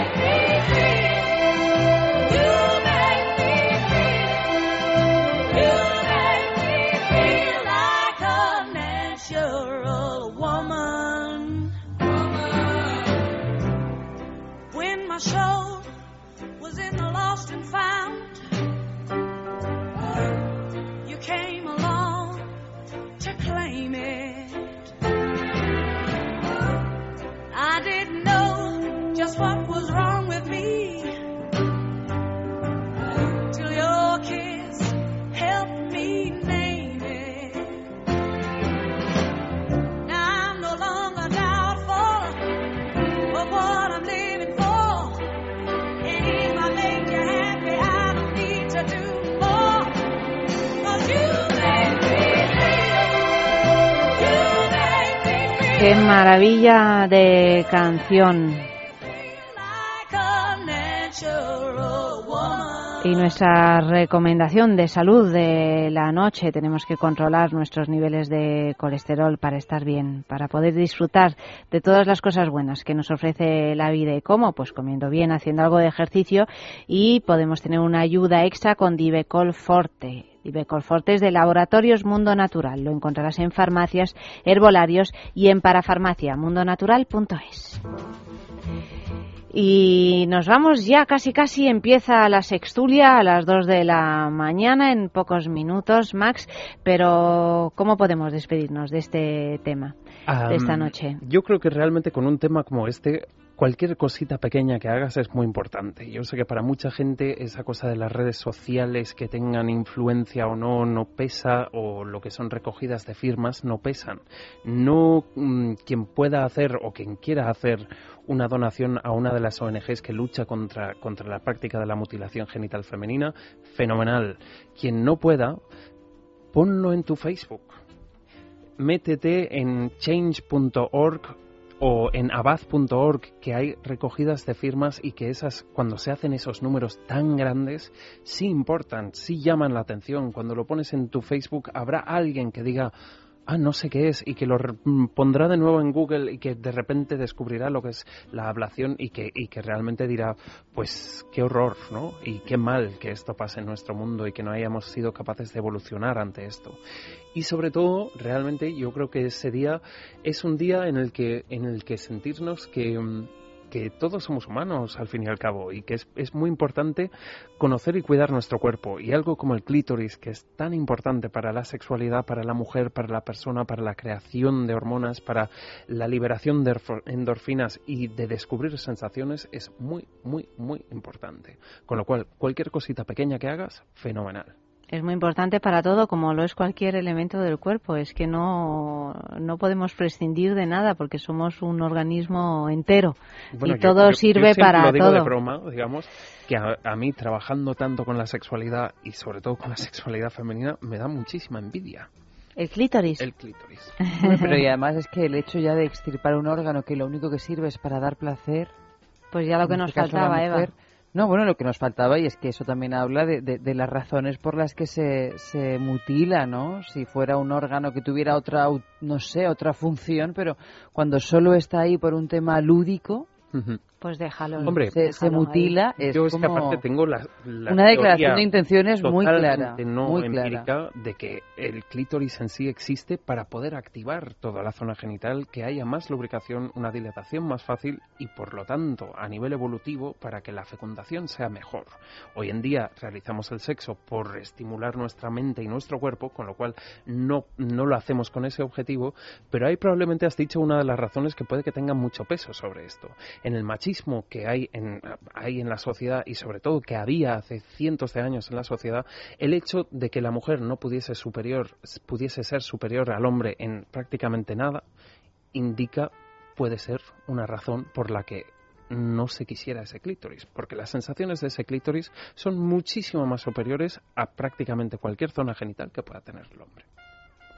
Pues una manera más de controlar a las mujeres a lo largo de la historia. En este caso, con esa práctica, esa mutilación genital. Max, muchísimas gracias. ¿Más Max? ¿Mañana más Max o viene Mm, Oli? Mañana viene Oli, pero... ¿Y con qué viene Oli? Pues... Juguetes para el clítoris. Muy bien, pues Y vamos a cuidar de ese es clítoris. Es una experta. empoderador- empoderadora del clítoris, de la sexualidad y el placer. O sea que seguro que va a estar muy bonito. Y la semana que viene sorpresa porque estamos preparando algo muy especial. Vale, pues estaremos atentos. ¿Cómo no, Max? Buenas noches. Muchísimas gracias por habernos acompañado hasta aquí. Gracias y muy buenas noches. Luis, lo mismo digo. Buenas noches, querido. Buenas, buenas noches. Y vosotros no os vayáis porque en dos minutitos de nada empieza la sextulia. Sin ti no soy nada, una gota de lluvia mojando mi cara. Mi mundo es pequeño y mi corazón pedacitos de hielo. Solía pensar que el amor no es real, una ilusión que siempre se acaba.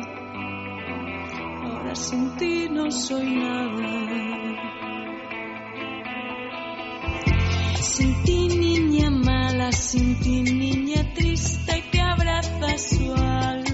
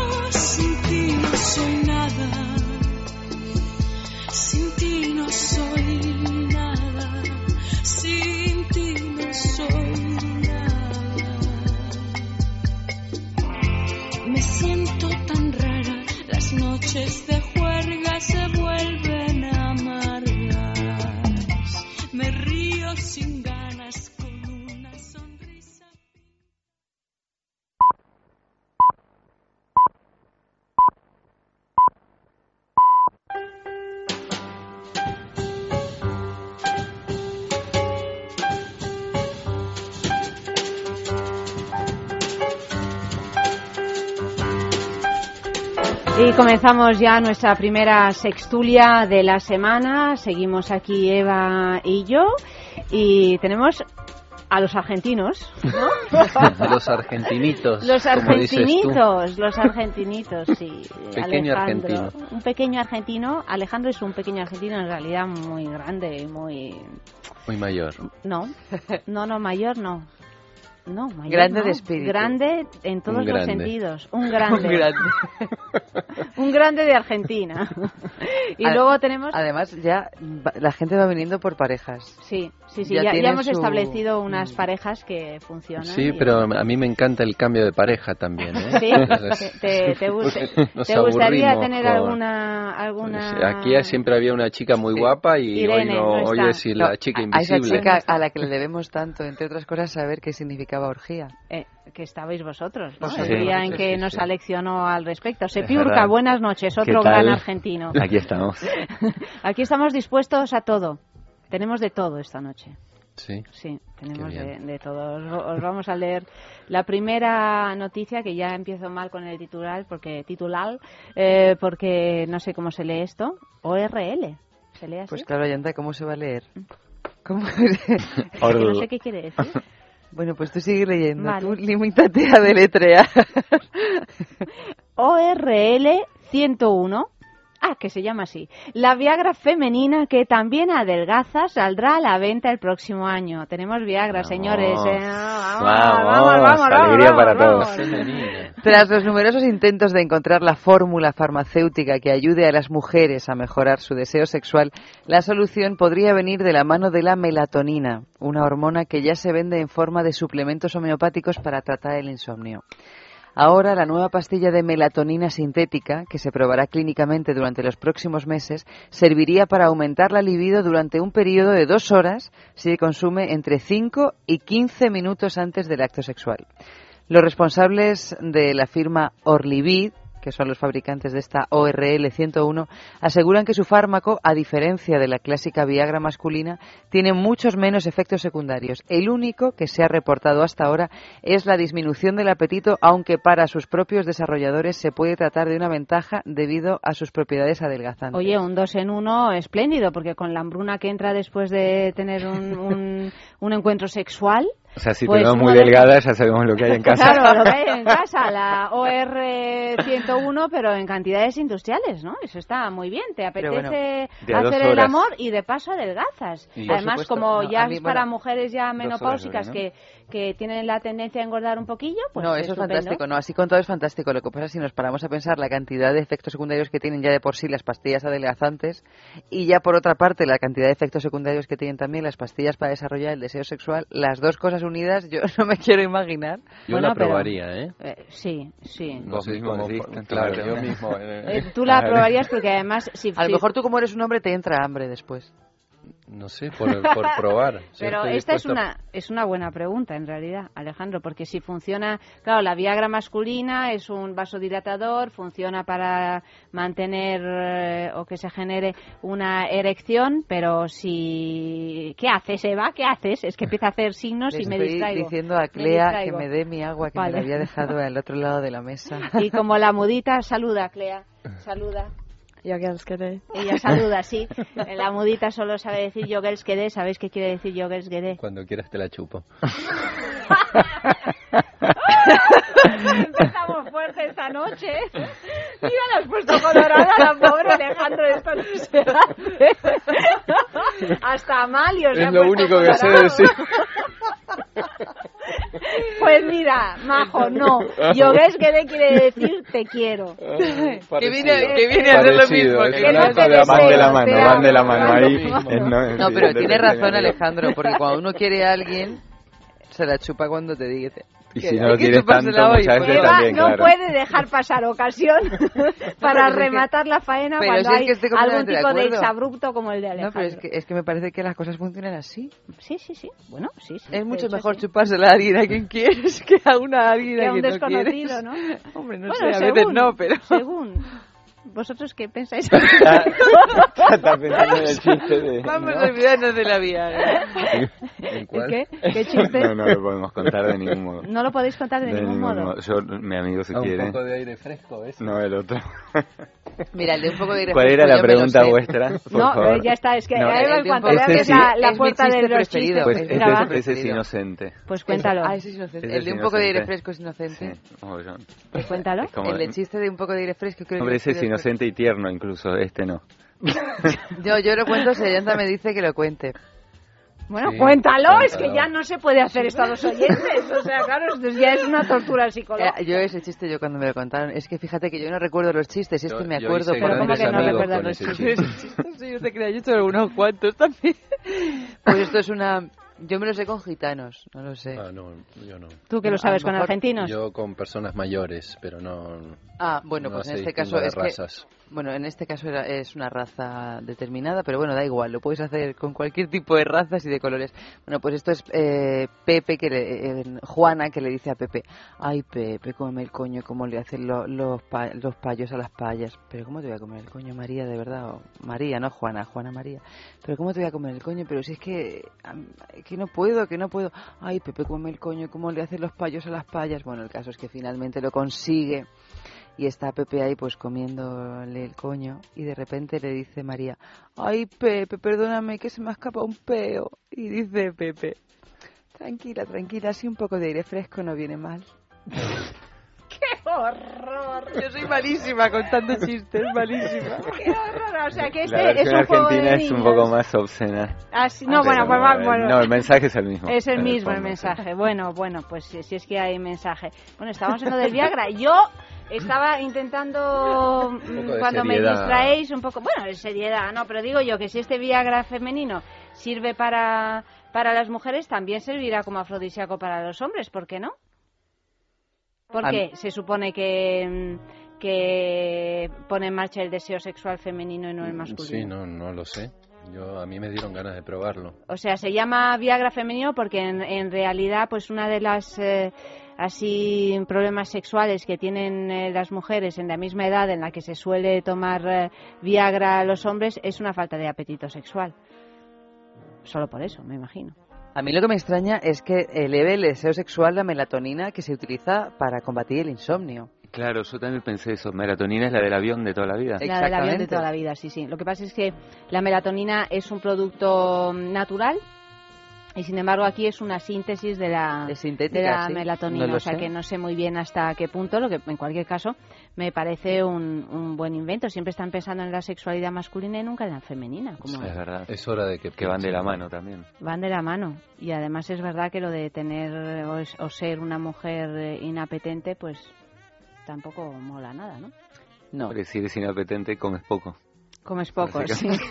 estás inapetente y delgadísima. Efectivamente. Estás inapetente, al menos estás delgadísima. También es verdad que cuando estás inapetente desde el punto de vista sexual comes más. ¿Os pasa? ¿Estáis inapetentes desde el punto de vista sexual? ¿En algún ¿Lo habéis estado? Sí. Sí. Sí, no tenéis ninguna pinta, chicos. ¿No? No, Qué bien. no, normal. no. se- Hombre, ahora diríase mismo no. todo lo contrario. Pero ahora mismo, claro, no, pero Estás sí. en un buen momento. Conozco la experiencia perfectamente. Habéis estado inapetentes un día, No, meses. Meses. Pues luego se te hace bucle y ya te apereza. Se hace bucle.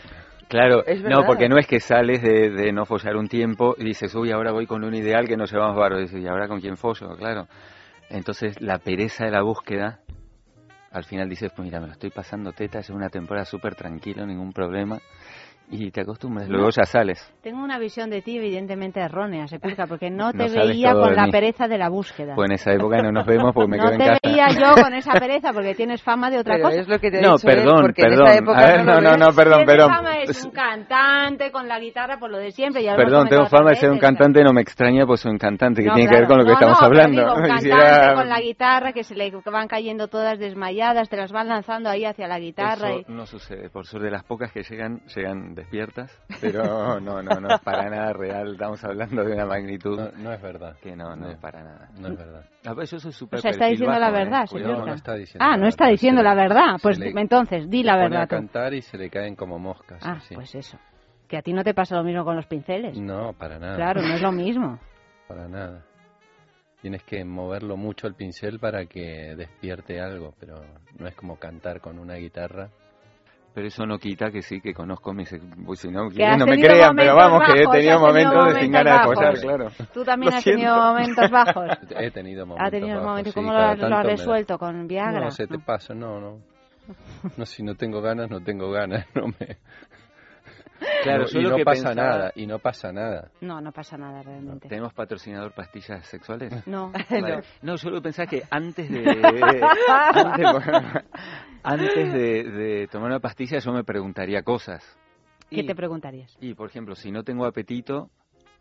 Es que yo conozco gente que toma por distintos motivos. Uno, pues no tiene apetito para despertar el apetito. Otros, porque no mantiene la erección. Entonces, para, mo- para, para, Para que también ayuda, claro. Entonces, primero, ¿por qué? ¿Cuál es la, que, lo que le pasa a uno? Y por qué cree que le pasa a uno. Porque igual, claro... O sea, es como dentro, ay, estoy desmotivado y te cuenta la situación, pues normal, que no, como que estés desmotivado. Bueno, lo que pasa es que en el caso de las mujeres, por ejemplo, hay una cuestión hormonal que hace que ese apetito sexual descienda a partir de una determinada edad. Y los hombres Sí, también, en cierta también, medida. Sí. Lo que pasa es que en la mujer parece ser, eh, yo no sé, ella más depende de las Hombre, está más, Ah, eh, está más, de- ah, está más definido esa, esa frontera, ¿no? Que coincide con la menopausia. De ahí, de ahí esto. Cuando hay una causa hormonal, pues claro, se intenta sustituir eh, eh, si, si, si la mujer en ese caso quiere seguir manteniendo relaciones Pues sexuales. con más razón, yo si en un momento no tengo ganas, que eso es como, como si fuera que en la adolescencia te den una para bajar porque tienes la misma hormona loca para el otro lado. Pues si no tienes ganas, pues mira, hay muchas cosas que hacer en la vida. Pero a lo mejor tu pareja sí tiene ganas, ¿no? Ah, ah. Claro, ahí hay que pensar un Y poco también en los la pastilla equilibrios. por amor. Y ahí te tomas la pastilla por amor y a lo Qué mejor bonito. lo disfrutas también, ¿no? Claro. Y, Y por eso toca chuparla, que es con lo que decías al principio. Y ves que Por de- amor, cerrando, ¿no? Que al final fue un comentario tierno. entonces. Claro. Música. Música maestra.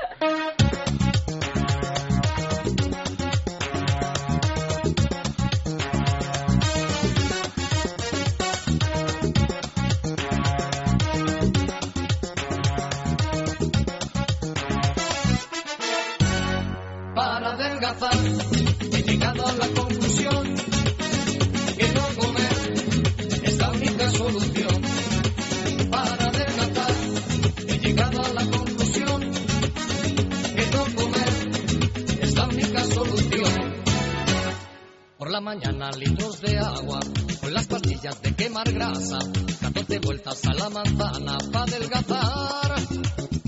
Y por la noche yo me levanto en la cocina que me voy un rato y al poco tiempo y en la despensa no queda nada. Para adelgazar he llegado a la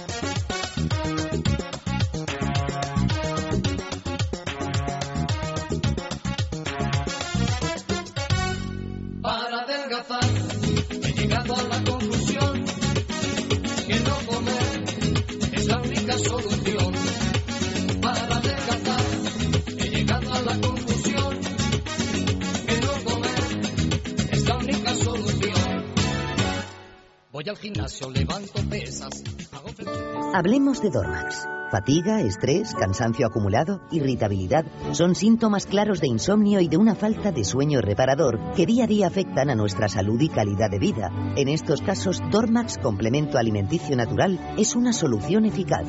Dormax nos ayuda a neutralizar las causas que nos impiden dormir, asegurándonos un descanso de calidad y verdaderamente reparador. Dormax, de Laboratorios Actafarma.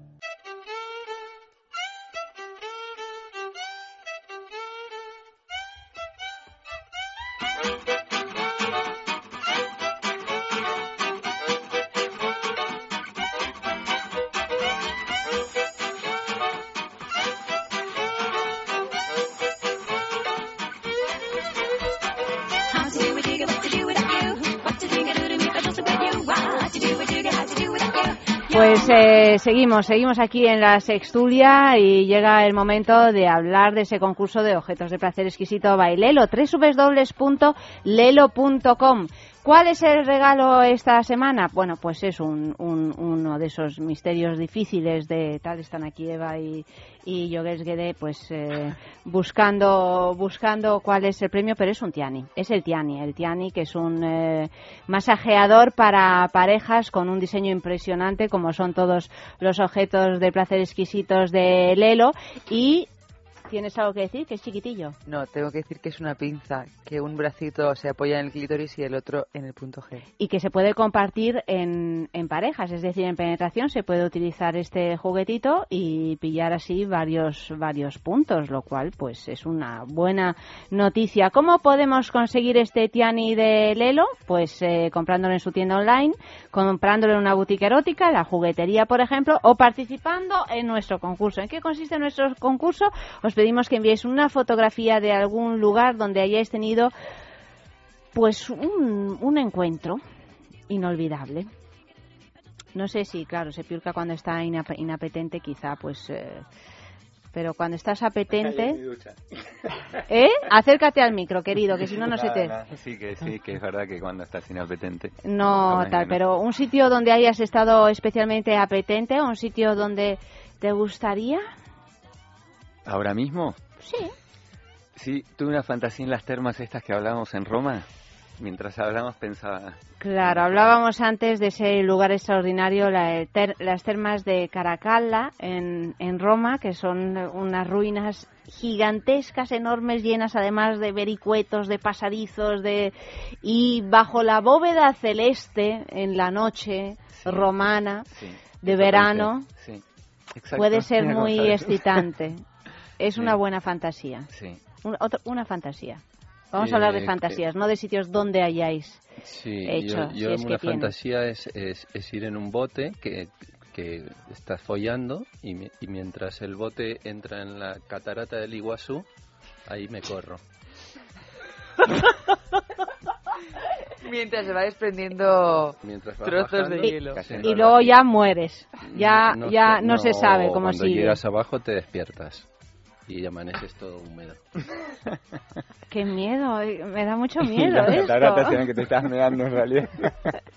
Bueno, pues eh, aquí son de- dos posibilidades. Enviad fotos a esta dirección sexo arroba Vale, es- Photoshop. es radio punto fm, vale lo que queráis, Photoshop lo que queráis, sexo arroba es radio punto fm, pues por ejemplo las cataratas del Iguazú o las eh, termas de Caracalla en Roma mm, y si a pie de foto nos explicáis qué sucedió en aquella ocasión, pues todavía mejor porque lo podremos leer. Todas las semanas damos este premio, los jueves en Es la Mañana de Federico entre las 11 y las 12 de la mañana aproximadamente, o sea que podéis participar todas las veces que queráis, también los que escucháis el programa a través de los podcasts. El concurso está siempre abierto porque vamos cambiando de juguete, pero siempre pedimos una fotografía. Y dicho esto, segunda noticia de la noche. Perdón, ¿puedo poner un inciso antes? Sí, Disculpa, interrumpa, es que me quedé pensando que es simbólico que nuestras dos fantasías, que una fue muy masculina y otra muy a lo femenino, que eran unas cataratas y unas termas. ¿No? Cierto, es verdad, no lo habíamos pensado. Unas No. termas secas, en el caso son las que me de Caracalla. las termas, termas calentitas. Así Te- o sea, te- tú te imaginabas Caracalla en, en su pleno momento, apogeo, su no momento, ahora. Ah, exacto. bien, está bien. No, la fantasía era ahora, pero en esto que digo, Sí. que al final como el ter- las termas como concepto es un pozo húmedo, Es un pozo húmedo. Y las La catarata- cataratas es como lo- un fálico. Exacto. Frenético. Pues nada, a lo mejor estáis hechos el uno para el otro.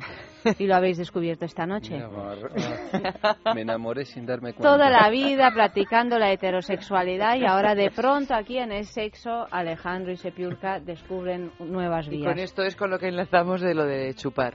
Del Sí, principio. lo de-. Segunda noticia, más dinero, mejor sexo. En una encuesta de la Agencia de Salud Pública de Barcelona, para la que se realizaron 900 no- 9.850 entrevistas, se observó que las personas que tienen una posición socioeconómica más desfavorecida tienden a tener relaciones sexuales menos satisfactorias y menos seguras, así como a sufrir más experiencias sexuales abusivas.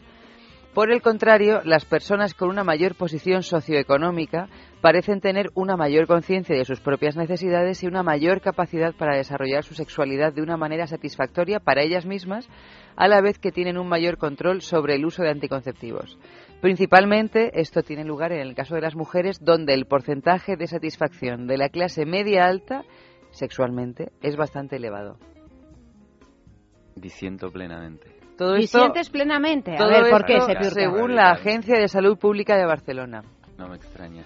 A ver, Hombre, porque si miramos... La desde- pela es la pela. la Sí. pela es la pela, como siempre, ¿no? Dices tú en Cataluña. Claro, pero si le hacemos una mirada muy desde lo higiénico, pues sí, obviamente, el que tiene más dinero pues está más cerca de la higiene. Si le damos una mirada más sociocultural, ¿no? De lo que es salud sexual, pues yo me fijaría si la chica de la chabola que con 14 está follando tranquilamente es más sana o menos sana que la chica de 18 que hace unas guardas terribles, pero todo guarda. Entonces me parece que la mirada es un poco enfocada a una sola cosa y que el tema es mucho más amplio y más profundo, para bien y para mal, ¿no? ¿Tú qué crees, Alejandro?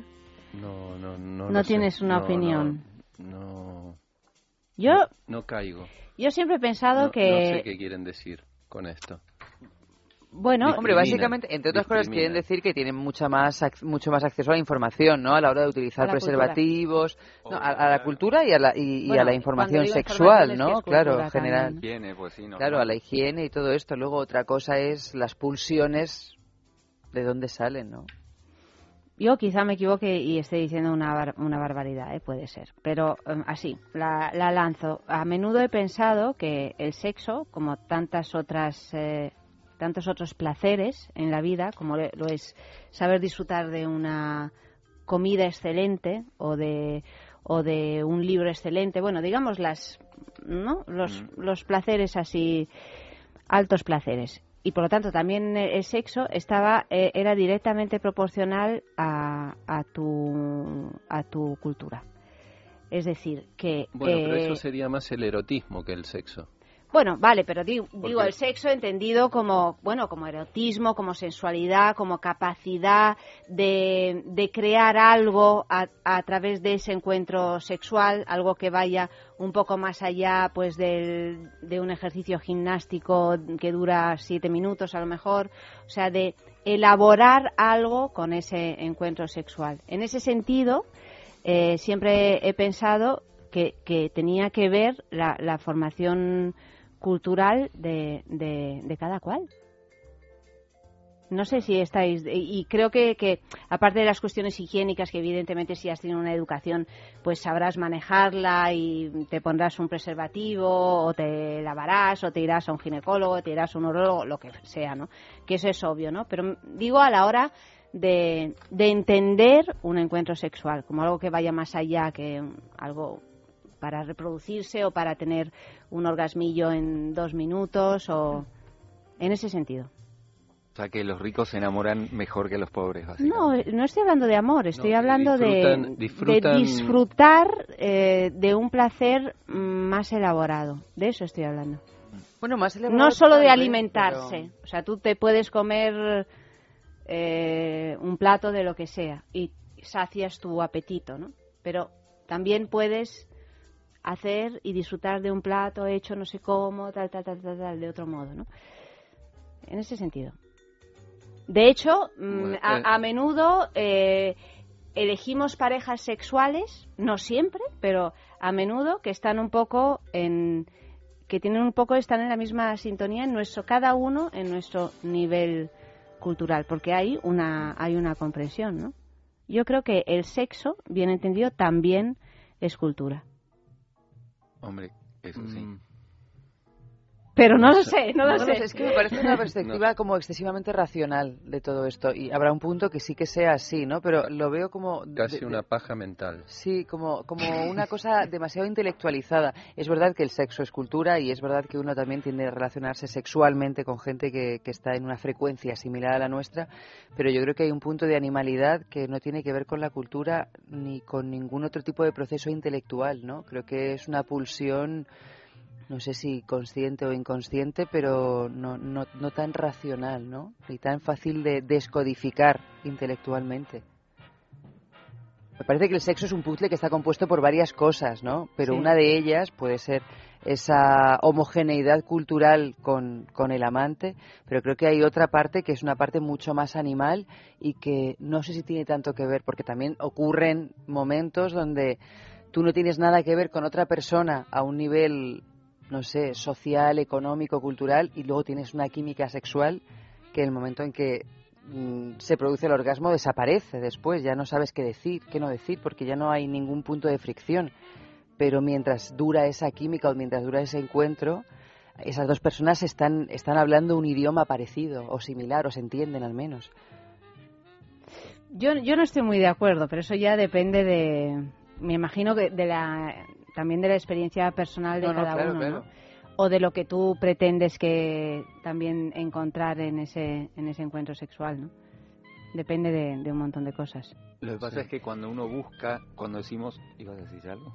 No, iba, me acordaba del ejemplo de Dominique Strauss-Kahn, de sus encuentros sexuales, que no buscaba gente de su, de su misma condición social y que, que no, no tiene por qué, eh, no, no le veo el- la relación esa de que tenga que ser de tu misma eh, nivel No, yo no digo que tenga que ser, digo Bueno, que bueno que- que, que, mm, en, en, much- en muchas ocasiones yo observo en general que lo es, o sea que la gente se junta con casi siempre con gente de, de tu propio entorno. Pero vamos, más allá de eso, si me imagino a ¿Pero hablas para Strauss-Kahn... parejas o hablas para no, parejas no, no, no, no, sexuales? parejas sexuales también. O sea, si, si, si me imagino a Strauss-Kahn manteniendo en el Sofitel un encuentro mm, posiblemente abusivo y tal con esta mujer o no, no vamos a entrar en esto ahora.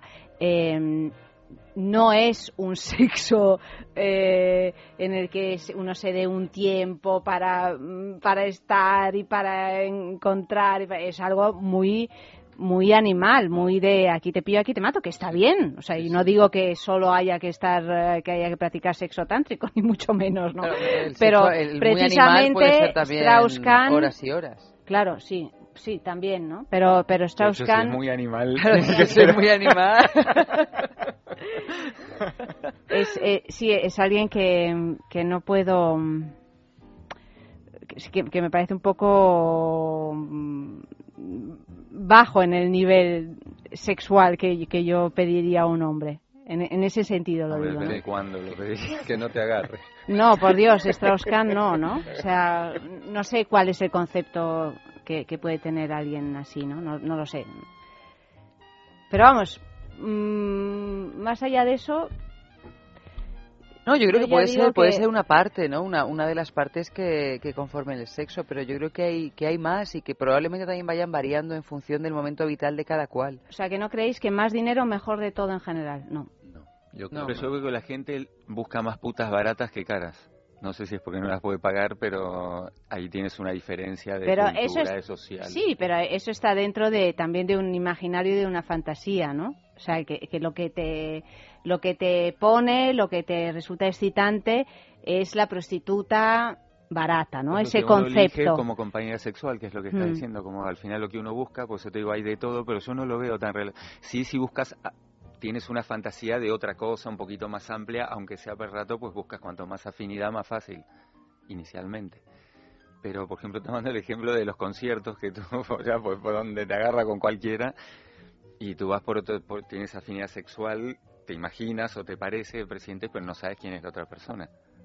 No, eso rara, rara vez lo sabes en encuentros de ese tipo, claro. mucho tiempo Pero no, no, yo no lo veo tan que tiene que ver con, Sí que hay gente que solo fosa con pares, pero me parece que no, no, no es muy genérico.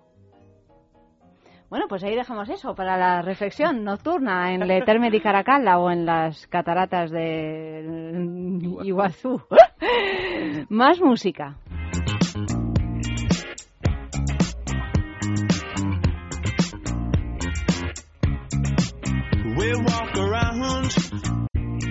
Pretending we're all grown up. Hey, rich girls, what can you tell me? Why you're so stuck up and that's so down? I tell you everything I know, any little thing I know. I'll tell you everything I know, any little thing I know.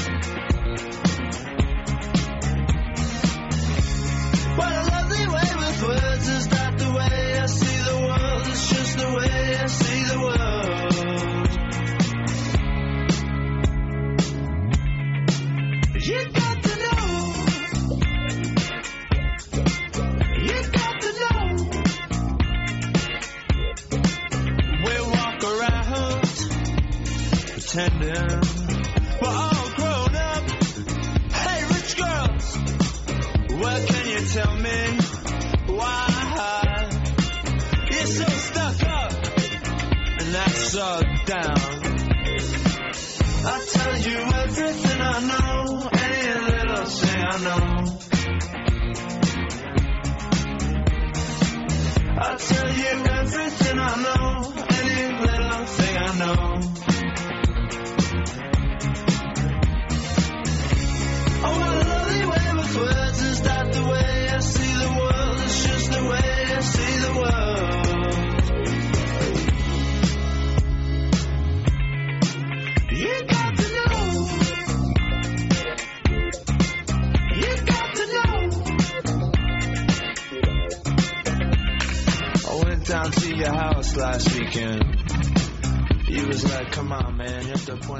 Ha intentado de todo, pero no hay manera de bajar su colesterol. El doctor Pérez León le ayudará a conseguirlo con Divecol Forte. Divecol Forte ayuda a controlar y disminuir los niveles de colesterol de una forma más natural. Las propiedades de sus principios activos impiden su absorción en el intestino y ayudan a que el organismo lo elimine más rápidamente. Divecol Forte, de laboratorios. En farmacias, herbolarios y para farmaciamundonatural.es.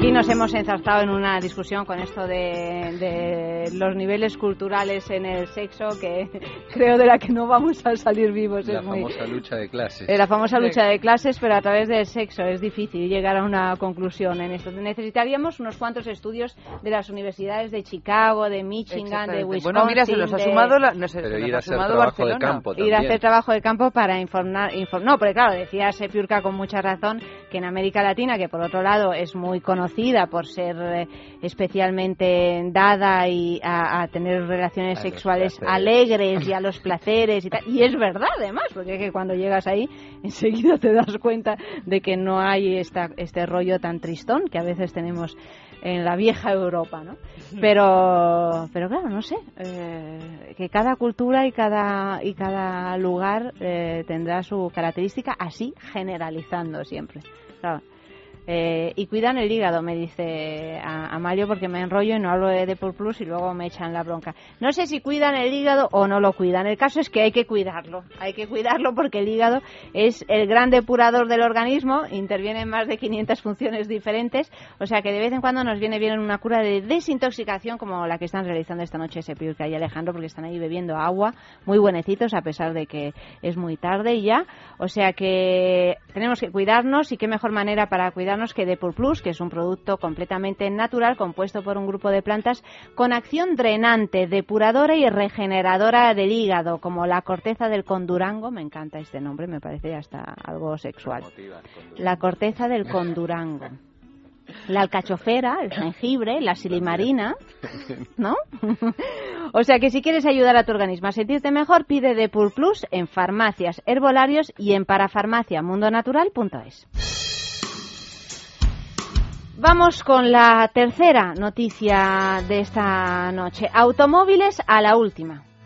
Una moda proveniente de los Estados Unidos y de momento sin presencia en España está haciendo furor principalmente en Texas y en la frontera con México. Se trata de unos testículos de toro realizados con materiales. No, pero hombre, mantén No la es- seriedad. no es serio, no es serio. Mantén la no, seriedad. pero es que he visto una foto, y por eso me estaba viniendo a la cabeza la foto esta que he visto de, de este coche mexicano.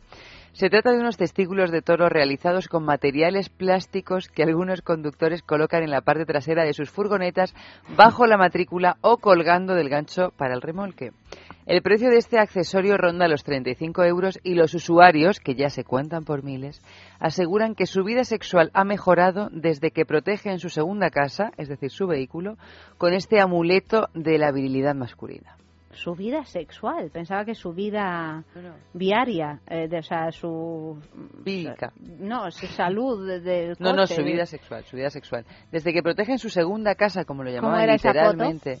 Bueno, pues la foto era pues un- bueno, pues un- un coche, una especie de pick-up que llevaba unos testículos de toro colgados desde el remolque, desde Lástima la no bolita del remolque y pero eran unos testículos de toro de toro africano sería porque iban así rozando, Golpeando, rozando la calzada. Bueno, sacando chispas, es la colita rutera. La colita rutera, qué bonito. eso. ¿Qué? Bueno, eso dicen, eso dicen que ha aumentado su virilidad. Por eso Es lo una- llevan es como un un- amuleto. Es una psicomagia. Es una psicomagia. es tipo Jodorowsky, ¿no? Igual cuando quitaron los huevos de los toros de aquí de Osborne, Sí. se empezó a follar menos también en el país. Pero no los quitaron. Quitaron los testículos. Hombre, ¿no? los huevos fue lo primero. Ahora tú no te encuentras huevicos en la autopista, Pero si te encuentras el toro, no me digas que pero no tiene. deshuevado. Pero no me lo sabía O sea, si esto. queremos- Yo sabía que Quitaron, quitaron la, la publicidad. Nos estás tomando el pelo. Pues- no Además tengo la imagen toros de Vigas toro, Luna, de jamón jamón, con Penélope precisamente bajo los testículos de ese toro imponente. Ay, qué. Nos estás tomando el pelo. Va, como Es que somos muy ingenuos, ¿no? Ahora nada, me tengo que tengo que salir a la carretera a ver algún toro. no, no, pero tú fíjate lo que tienes que hacer. Tienes que sacarte el carnet de conducir, Uy, tengo que hacerte hacer con un coche de y cosas. salir a la carretera. Además, vosotros sabéis que yo tengo una anécdota tremenda con estos toros. No me atrevería a hacerlo, de hecho, porque ha sido uno de mis grandes terrores infantiles, los toros de Osborne, porque el primer recuerdo que tengo de mi existencia es de un toro que me pasa por encima. Un toro de verdad, no un toro de Osborne. Porque mi madre estaba viendo la saca en Soria, que es una cosa que sueltan a los toros y se corren, corren, se corren los toros, se corre la, corre la gente delante de los toros y entonces me llevaba así eh, eh, cogida en, eh, en los hombros y un toro se despistó y se vino hacia nosotros y yo lo, el primer recuerdo es eh, las pezuñas del toro pisoteándonos. Entonces, de ahí todo lo demás, Eva. Por fin ya tienes un dato que puedas psicoana- psicoanalizar para entenderme mucho mejor a partir Pero de esta entonces tu noche. problema ya veo yo que no deriva de tu orfandad. No, sino deriva es del previo toro. Es previo, es previo. Ya, ya intentó un toro ya aniquilarme antes a mi madre y a mí. El caso es que a partir de ese momento la carretera que va de Soria a Madrid está llena de toros, eh, de, de Osborne en aquella época y ahora de toros. Y entonces yo de pequeña cada vez que veía un toro de esos pensaba que era de verdad, como era gigantesco, recortado, así que me ponía a llorar desesperada gritando toro, toro, avisando para que el toro no saliera despepitado hacia el coche con un auténtico pánico. Por lo tanto, recuerdo Pues sí, es la única mis, que lo veías. mis numerosos viajes de Soria a Madrid, de Madrid a Soria, que eran permanentes, a, completamente aterrada viendo todos estos toros por la carretera. Esa era mi imagen de España. Por suerte De- están, vivía en están Italia, deshuevados. Yo- están deshuevados Yo, según yo creo que a ti te haría bien esto de poner los huevos del toro en el Sería coche. pues eso, Te realmente un acto de puede que te psicomagia. cambia la vida. no sabemos si para bien o para Habrá mal. que No, bueno, hacerlo. pero cambiar te cambia. Pero me da un poco de vergüenza, y me da un poco de reparo pa- colgarle ahora unos testículos a, unos a mi coche. Pero esta noticia sale en coincidencia con otra absurda que he visto en el telediario el Esta otro es día. muy absurda, ¿eh? Esta es bastante absurda, pero es que no te creas, hay, mm, bueno, esto de los testículos es absurdo, pero es que ahora hay una moda que va- está llegando ya a España que venden accesorios para los coches que, como sabéis, pueden llegar a ser una parafilia, sobre todo para los varones, es decir, una segunda mujer o una primera mujer con la que incluso tener relaciones sexuales. Los hombres casa, adoran a sus coches, ¿no? Los, eh, ¿Cómo es ese gesto que dices que hacen algunos hombres que están con sus coches, que al pasar los acarician cuando salen? Ah, bueno, sí, no, bueno, que, que aparcan el coche y luego pues así con el dedito le van... Pasan el dedito. Van, van siguiendo el... Como diciendo, ay, qué textura, La qué piel, qué gris metalizado. Bueno, pues ahora venden unos accesorios, qué textura, unos accesorios a 15 euros en los que, por ejemplo, tú puedes ponerle unas largas pestañas a lo Walt Disney en, el, en, los faros. del coche. Sí, esa sí. mola, esa va a tener éxito, ya te digo. Y parece ser que ha, ha arrasado en algunos países y que, y que llega, que llega, que viene, que viene, como el toro a España y que dentro de poco vamos a ver coches de esa guisa, que es la- lo que ya nos faltaba. Bueno, pero es como creo. la, es, es está como el toro, el macho con los con los huevos colgando por el pavimento y, y Las la pestañitas. hembra Y las con las pestañitas pestañas, ¿no? de lo tenemos todo. Ya. De Sí, todas sí. maneras, qué cantidad de aberraciones se hacen con los coches, ¿eh? En, en la decoración del vehículo. A saber, por ejemplo. Bueno, a De las saber. cosas que les pone A ver, la ¿qué, gente. ¿qué A le mí- pone la gente a los el- El, el- perrito con Alzheimer. Bueno, y estaba Con Alzheimer no, con Con Parkinson. Parkinson. El perrito con Parkinson, después. El perrito que quisiera tener Alzheimer para no recordar Para no las recordar. vejaciones a las que le someten. Y luego estaba así, a modo de perrito, había una muñeca que se le movía en lugar de la cabeza, se le movían los pechos. También. El cuerno, el cuerno colgado del, el cuerno rojo colgado del espejito. Bueno, Veo los autos en los que- viajas tú. No, bueno. pensando, los autos de mis amigos no tenían nada Bueno, mucho taxi también, ¿eh? Dados. Mucho taxi. Mucho taxi.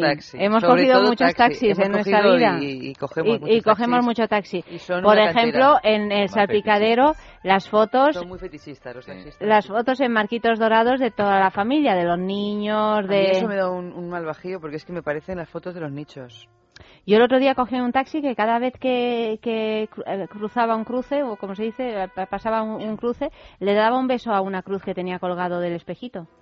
En cada esquina. Bueno, en cada esquina me dio un mal rollo, dije, Dios no, mío, pero menudo me- estoy peligro, aquí con un menudo loco. peligro. estoy aquí con un loco, sí, sí, sí. Menudo sí. peligro porque, claro, la Tenía un- una cruz colgando y, o sea, que casi mejor los eh, los testículos de toro. Sí, Eso por lo te- menos, ¿Te imaginas en cada cruce tener que besarlos? claro, te- sales, bajas, besas los testículos y además, a lo mejor sirve también para quitar la electricidad, la Estática. estática. La colita rutera. Claro, tipo la colita rutera, ¿no? Claro.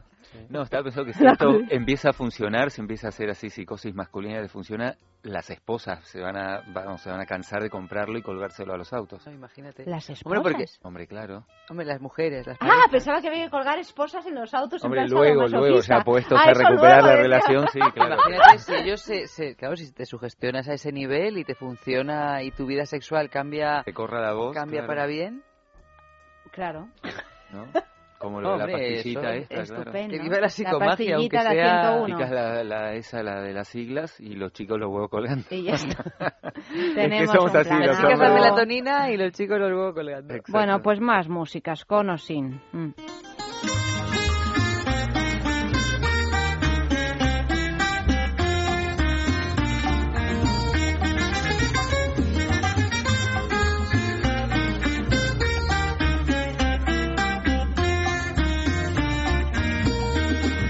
Llévame la vaca al toro, yo te voy a acompañar para ver la fortaleza que demuestra ese animal.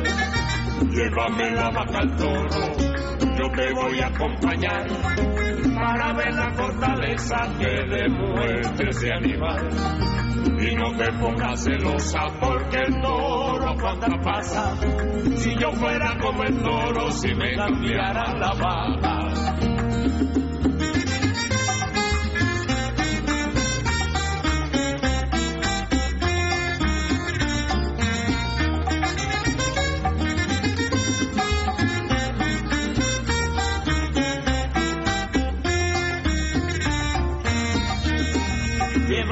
La toro, yo te voy a acompañar para ver la fortaleza que demuestre ese animal. Llévame la vaca al toro, yo te voy a acompañar para ver la fortaleza que demuestre ese animal. Y no te pongas celosa porque el cuánta pasa. Si yo fuera como el toro, si me cambiara la vaca. Como al toro mi mujer.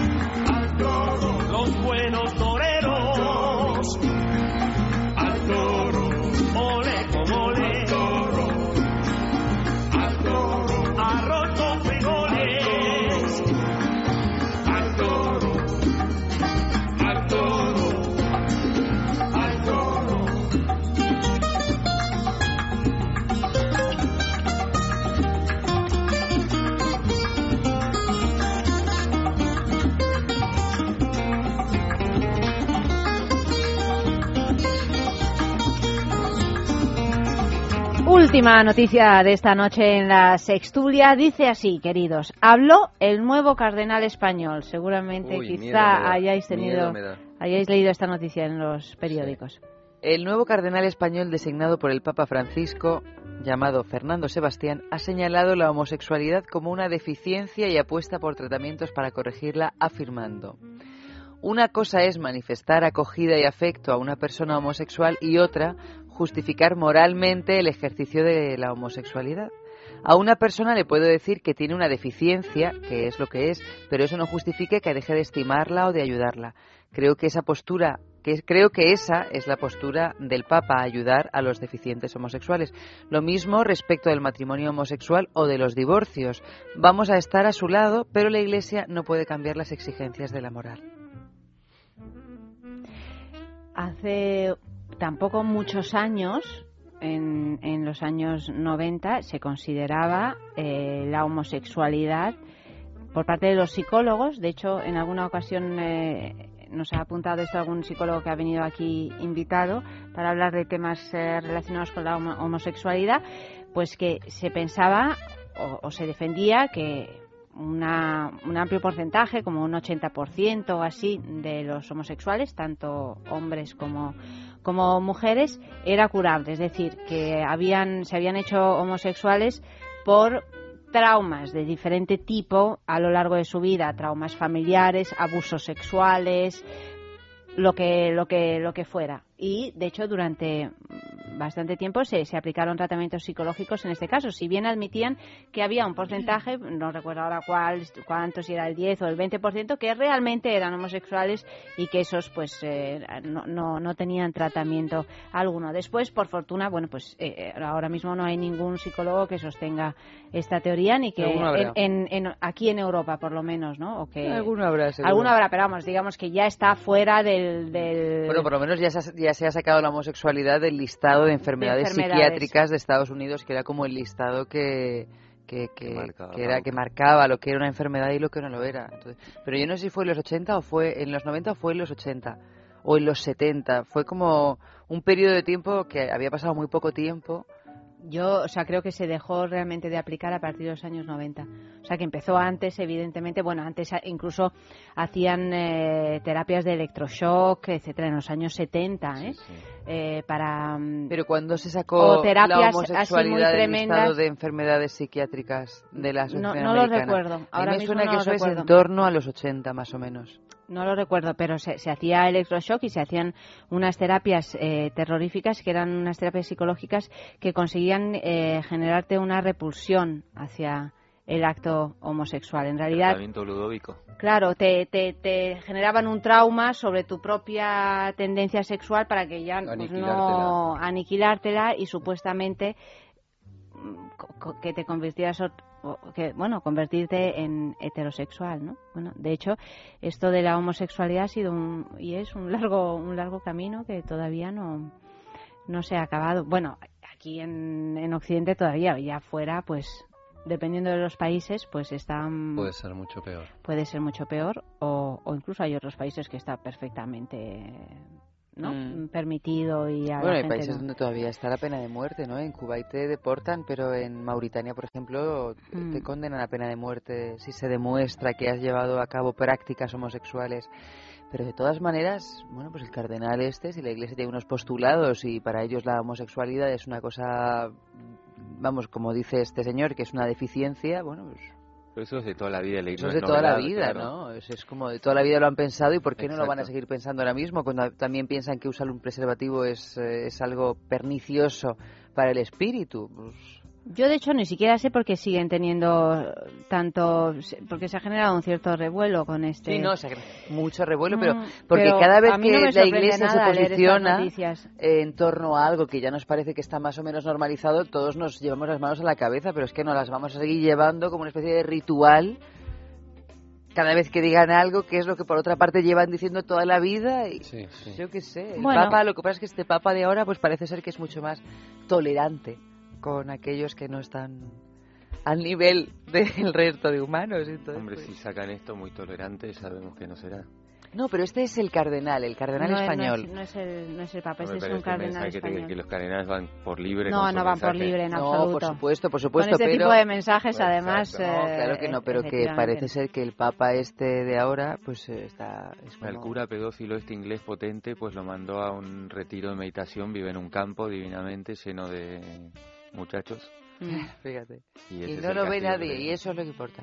Exacto. Bueno, por lo menos con este Papa se está hablando más del tema de la, de la pedofilia que antes, ¿no? O sea, yo no sé si, si lo están abordando de una manera eficaz, pero mm, lo- está hablando de un, de un modo más, me parece más claro que, que otros, ¿no? Pero más allá de este Papa o de otros, está claro que, que hay siempre como un atraso de varias mm, decenas de años y en algunos casos hasta siglos. Leía el otro día una cosa que yo desconocía y que me llamó la, la- la atención y es que hasta hace relativamente poco, soy incapaz ahora de dar cifras, eh, les parecía mal, bueno, de hecho lo, lo prohibían, eh, la utilización de la epidural en, en los partos de las mujeres, puesto que la mujer pues tenía que parir con, dolor, y, y etcétera.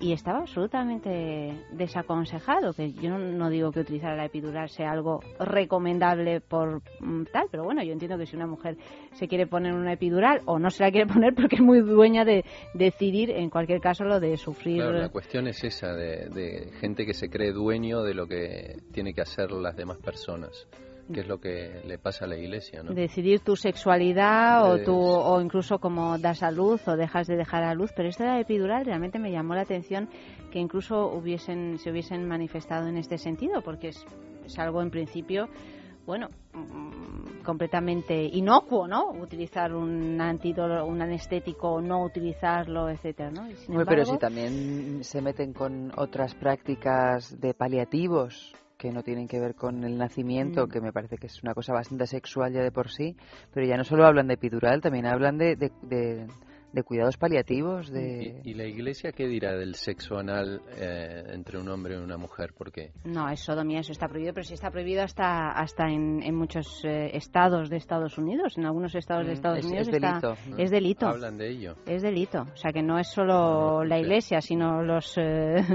los gobiernos eh, democráticos Bueno, de muchos iglesia, lugares, claro, o cual- no democráticos, por supuesto. Estaba pensando. Cualquier, cualquier práctica sexual que se aleje de, de la reproducción es algo pernicioso, Pero ¿no? vamos, es ahora algo ya, pervertido. pero más allá de la iglesia es que esto va más allá, que es que es curioso. Bueno, pero no también, deja de ¿no? ser también un pozo de religión, me da igual que sea católica o protestante o todo, todo, todo- toda ideología que mete mano en una sexualidad determinada es porque hay un fondo religioso más Eh, o menos cerca.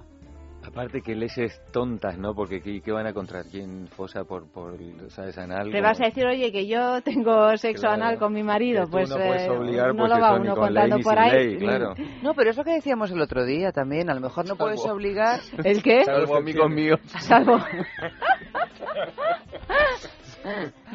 Pero vas metiendo esto, lo hablábamos con los rusos, ¿te acuerdas? Hay un partido político ruso que ha dicho que no se puede practicar sexo más de una vez al trimestre, porque lo mucho cansa. Cuatro veces al año. Cuatro sí. veces al año. Y la idea es dejar, de- o sea, practicar sexo mucho cansa, te quita energía, no te aporta nada. Vamos, El que partido, ¿cómo no. se llama 15 años de casado. Eh, No, pues a lo mejor. Pero no solo eso, sino que la segunda de, su, de las cosas que querían aplicar era que se hicieran también vegetarianos. Vegetarianos. Sí, o sea, era primero dejar de practicar el sexo de una manera habitual. Eso nos viene muy mal a los Y vegetarianos. follar todos ¿eh? con todos. Nos viene Eh, muy mal. no. Estas malas que nos y también eh, convertirse en vegetarianos. Y bueno, era curioso porque te, te están ahí manipulando, o sea, controlando dos placeres tan importantes como es el sexo y la comida, ¿no? Sí, pero bueno. eh, Digo, ya elegirás tú si ser vegetariano, supuesto, vegano, claro, que es lo que hablamos, eh, o sea, heterosexual, homosexual. A lo mejor o- no hay carne para todos y nos tenemos que, que regular un poco, ¿vale? Pero en el caso del sexo. En el caso del sexo, por gratis. supuesto, que a lo mejor no tienen manera de, de controlártelo, pero sí que tienen manera de inoculártelo. Igual que la religión católica que ha hecho mellas y no necesitabas a ningún censor que te estuviera vigilando porque ya estabas tú para eso y tu cargo de conciencia y tu angelito de la guarda, pues todo esto es la función que tiene, o sea, crearte como una especie de, de- Sí, comerte el tarro. claro, de vigilante y un estado de alarma y sobre todo de culpa, ¿no? Pero en todos los campos eso. En todos, en todos los campos, incluido el del sexo, que encima no le hace daño a nadie. ¿Ustedes saben de dónde viene el término fuck en inglés? No. Porque en Inglaterra, en no sé qué época, también estaba prohibido follar y le tenían que pedir permiso al rey. Y el rey te autorizaba si podías. Entonces era. Joder, pues menudo te ponían lío, un cartel que era burocráticamente. Fornication under the concern of the king. ¿Ah, sí? El fuck. Bueno, eso leí por ahí. What the tampoco. fuck? Mira, esto no lo sabíamos tú y yo, es Eva. fantástico, es fantástico, me parece. ¿Puedes repetirlo? Repítelo. Fornication Under under- the concern of the king. Si quieren se lo digo con acento británico. real. Es real. Yo todo lo que leo por ahí no, no doy crédito mil por mil. Bueno, pero por lo menos es una historia que podría ser verdad, porque tiene como. Sí. no, vamos, a mí me parece muy lógica incluso. Sí, sí, ¿Y sí. te daba, te daba qué? El rey te daba como un pasaporte Autorización. escrito. Y te decía la duración. Ahí porque estamos hablando de un Te, cartel en la te puerta. sellaban en la, en Te la frente. Y te, te- te daban una duración determinada. Puedes estar follando no durante tengo- no tengo tres tanto. horas. Claro, ahí cada Había uno. unos bonos. Había era un bono, Como como, el del tienes de metro. conducir. Diez. Claro. Diez eh, lo ¿Que picas diez dos? veces. Sería para Ole. reproducir, tal vez, vete a saber. Habría que hurgar. Pues nada, hurguemos, Eva. Quiero saber más de esta cuestión. Bueno, pues va- vamos a ver, vamos a ver. No, te- no me suena a mí, no me parece fácil de hurgar, ¿eh? Pero vamos a ver. A lo mejor Shakespeare dijo En algo al Wikipedia, respecto. En Wikipedia seguro que estará. En fin, señores, que hasta aquí hemos eh, llegado. Sepiurca, muchísimas gracias una vez más, Un una vez más de habernos acompañado. Un día me gustaría que llame, que estemos al aire para que la gente llame y, Y, y diga conversemos. directamente, ¿no? Claro. Y podemos intercambiarnos teléfonos y eso, Eso tipo ya de cosas. más jugado, pero bueno. Prohibirle cosas a la Prohibirle gente. cosas, luego concedérselas. Bueno, eso también puede ser algo interesante desde el punto de vista sexual, solo como juego. Erótico. Claro. Alejandro, Gracias. pequeño argentino, muchísimas gracias. Gracias a ti. Eva, buenas noches, Buenas noches. querida. En producción, Clea Ballesteros, Amalio Varela ha realizado el programa. Y ya sabéis que mañana más, a partir de las doce y media, es sexo, aquí mismo, en Es Radio. como Dalí. Quiero cubrir tu sombra con mi sombra, vivir ausente sin mirar el reloj, amortiguar los golpes de la memoria, pintando flores como Van. Yo quiero hablar como un argentino para explicarte mi enfermedad, prestar divanes para los asesinos y preguntarles por su papá. Yo quiero ser trompetista en el desierto, el más cachondo, el más mono rey del swing, lo más vital que me llega al estar muerto, si es que estar vivo va a ser mi fin. Y quiero ser lo que me dé la gana, Aunque mi gana no sepa que quiero ser, ser el guardián de las joyas humanas, cambiarte un beso por la Torre Eiffel. Yo quiero hablar como un argentino para mentirte con la verdad y hacerte ver que hay un océano en tu ombligo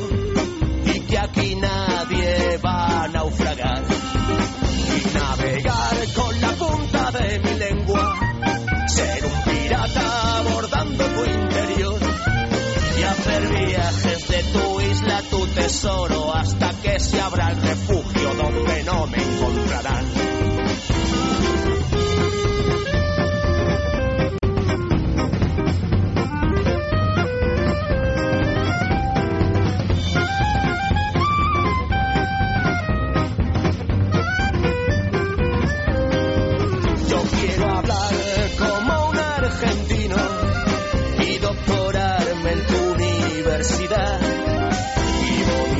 Discursos con mis intestinos, honoris causa de mi paladar.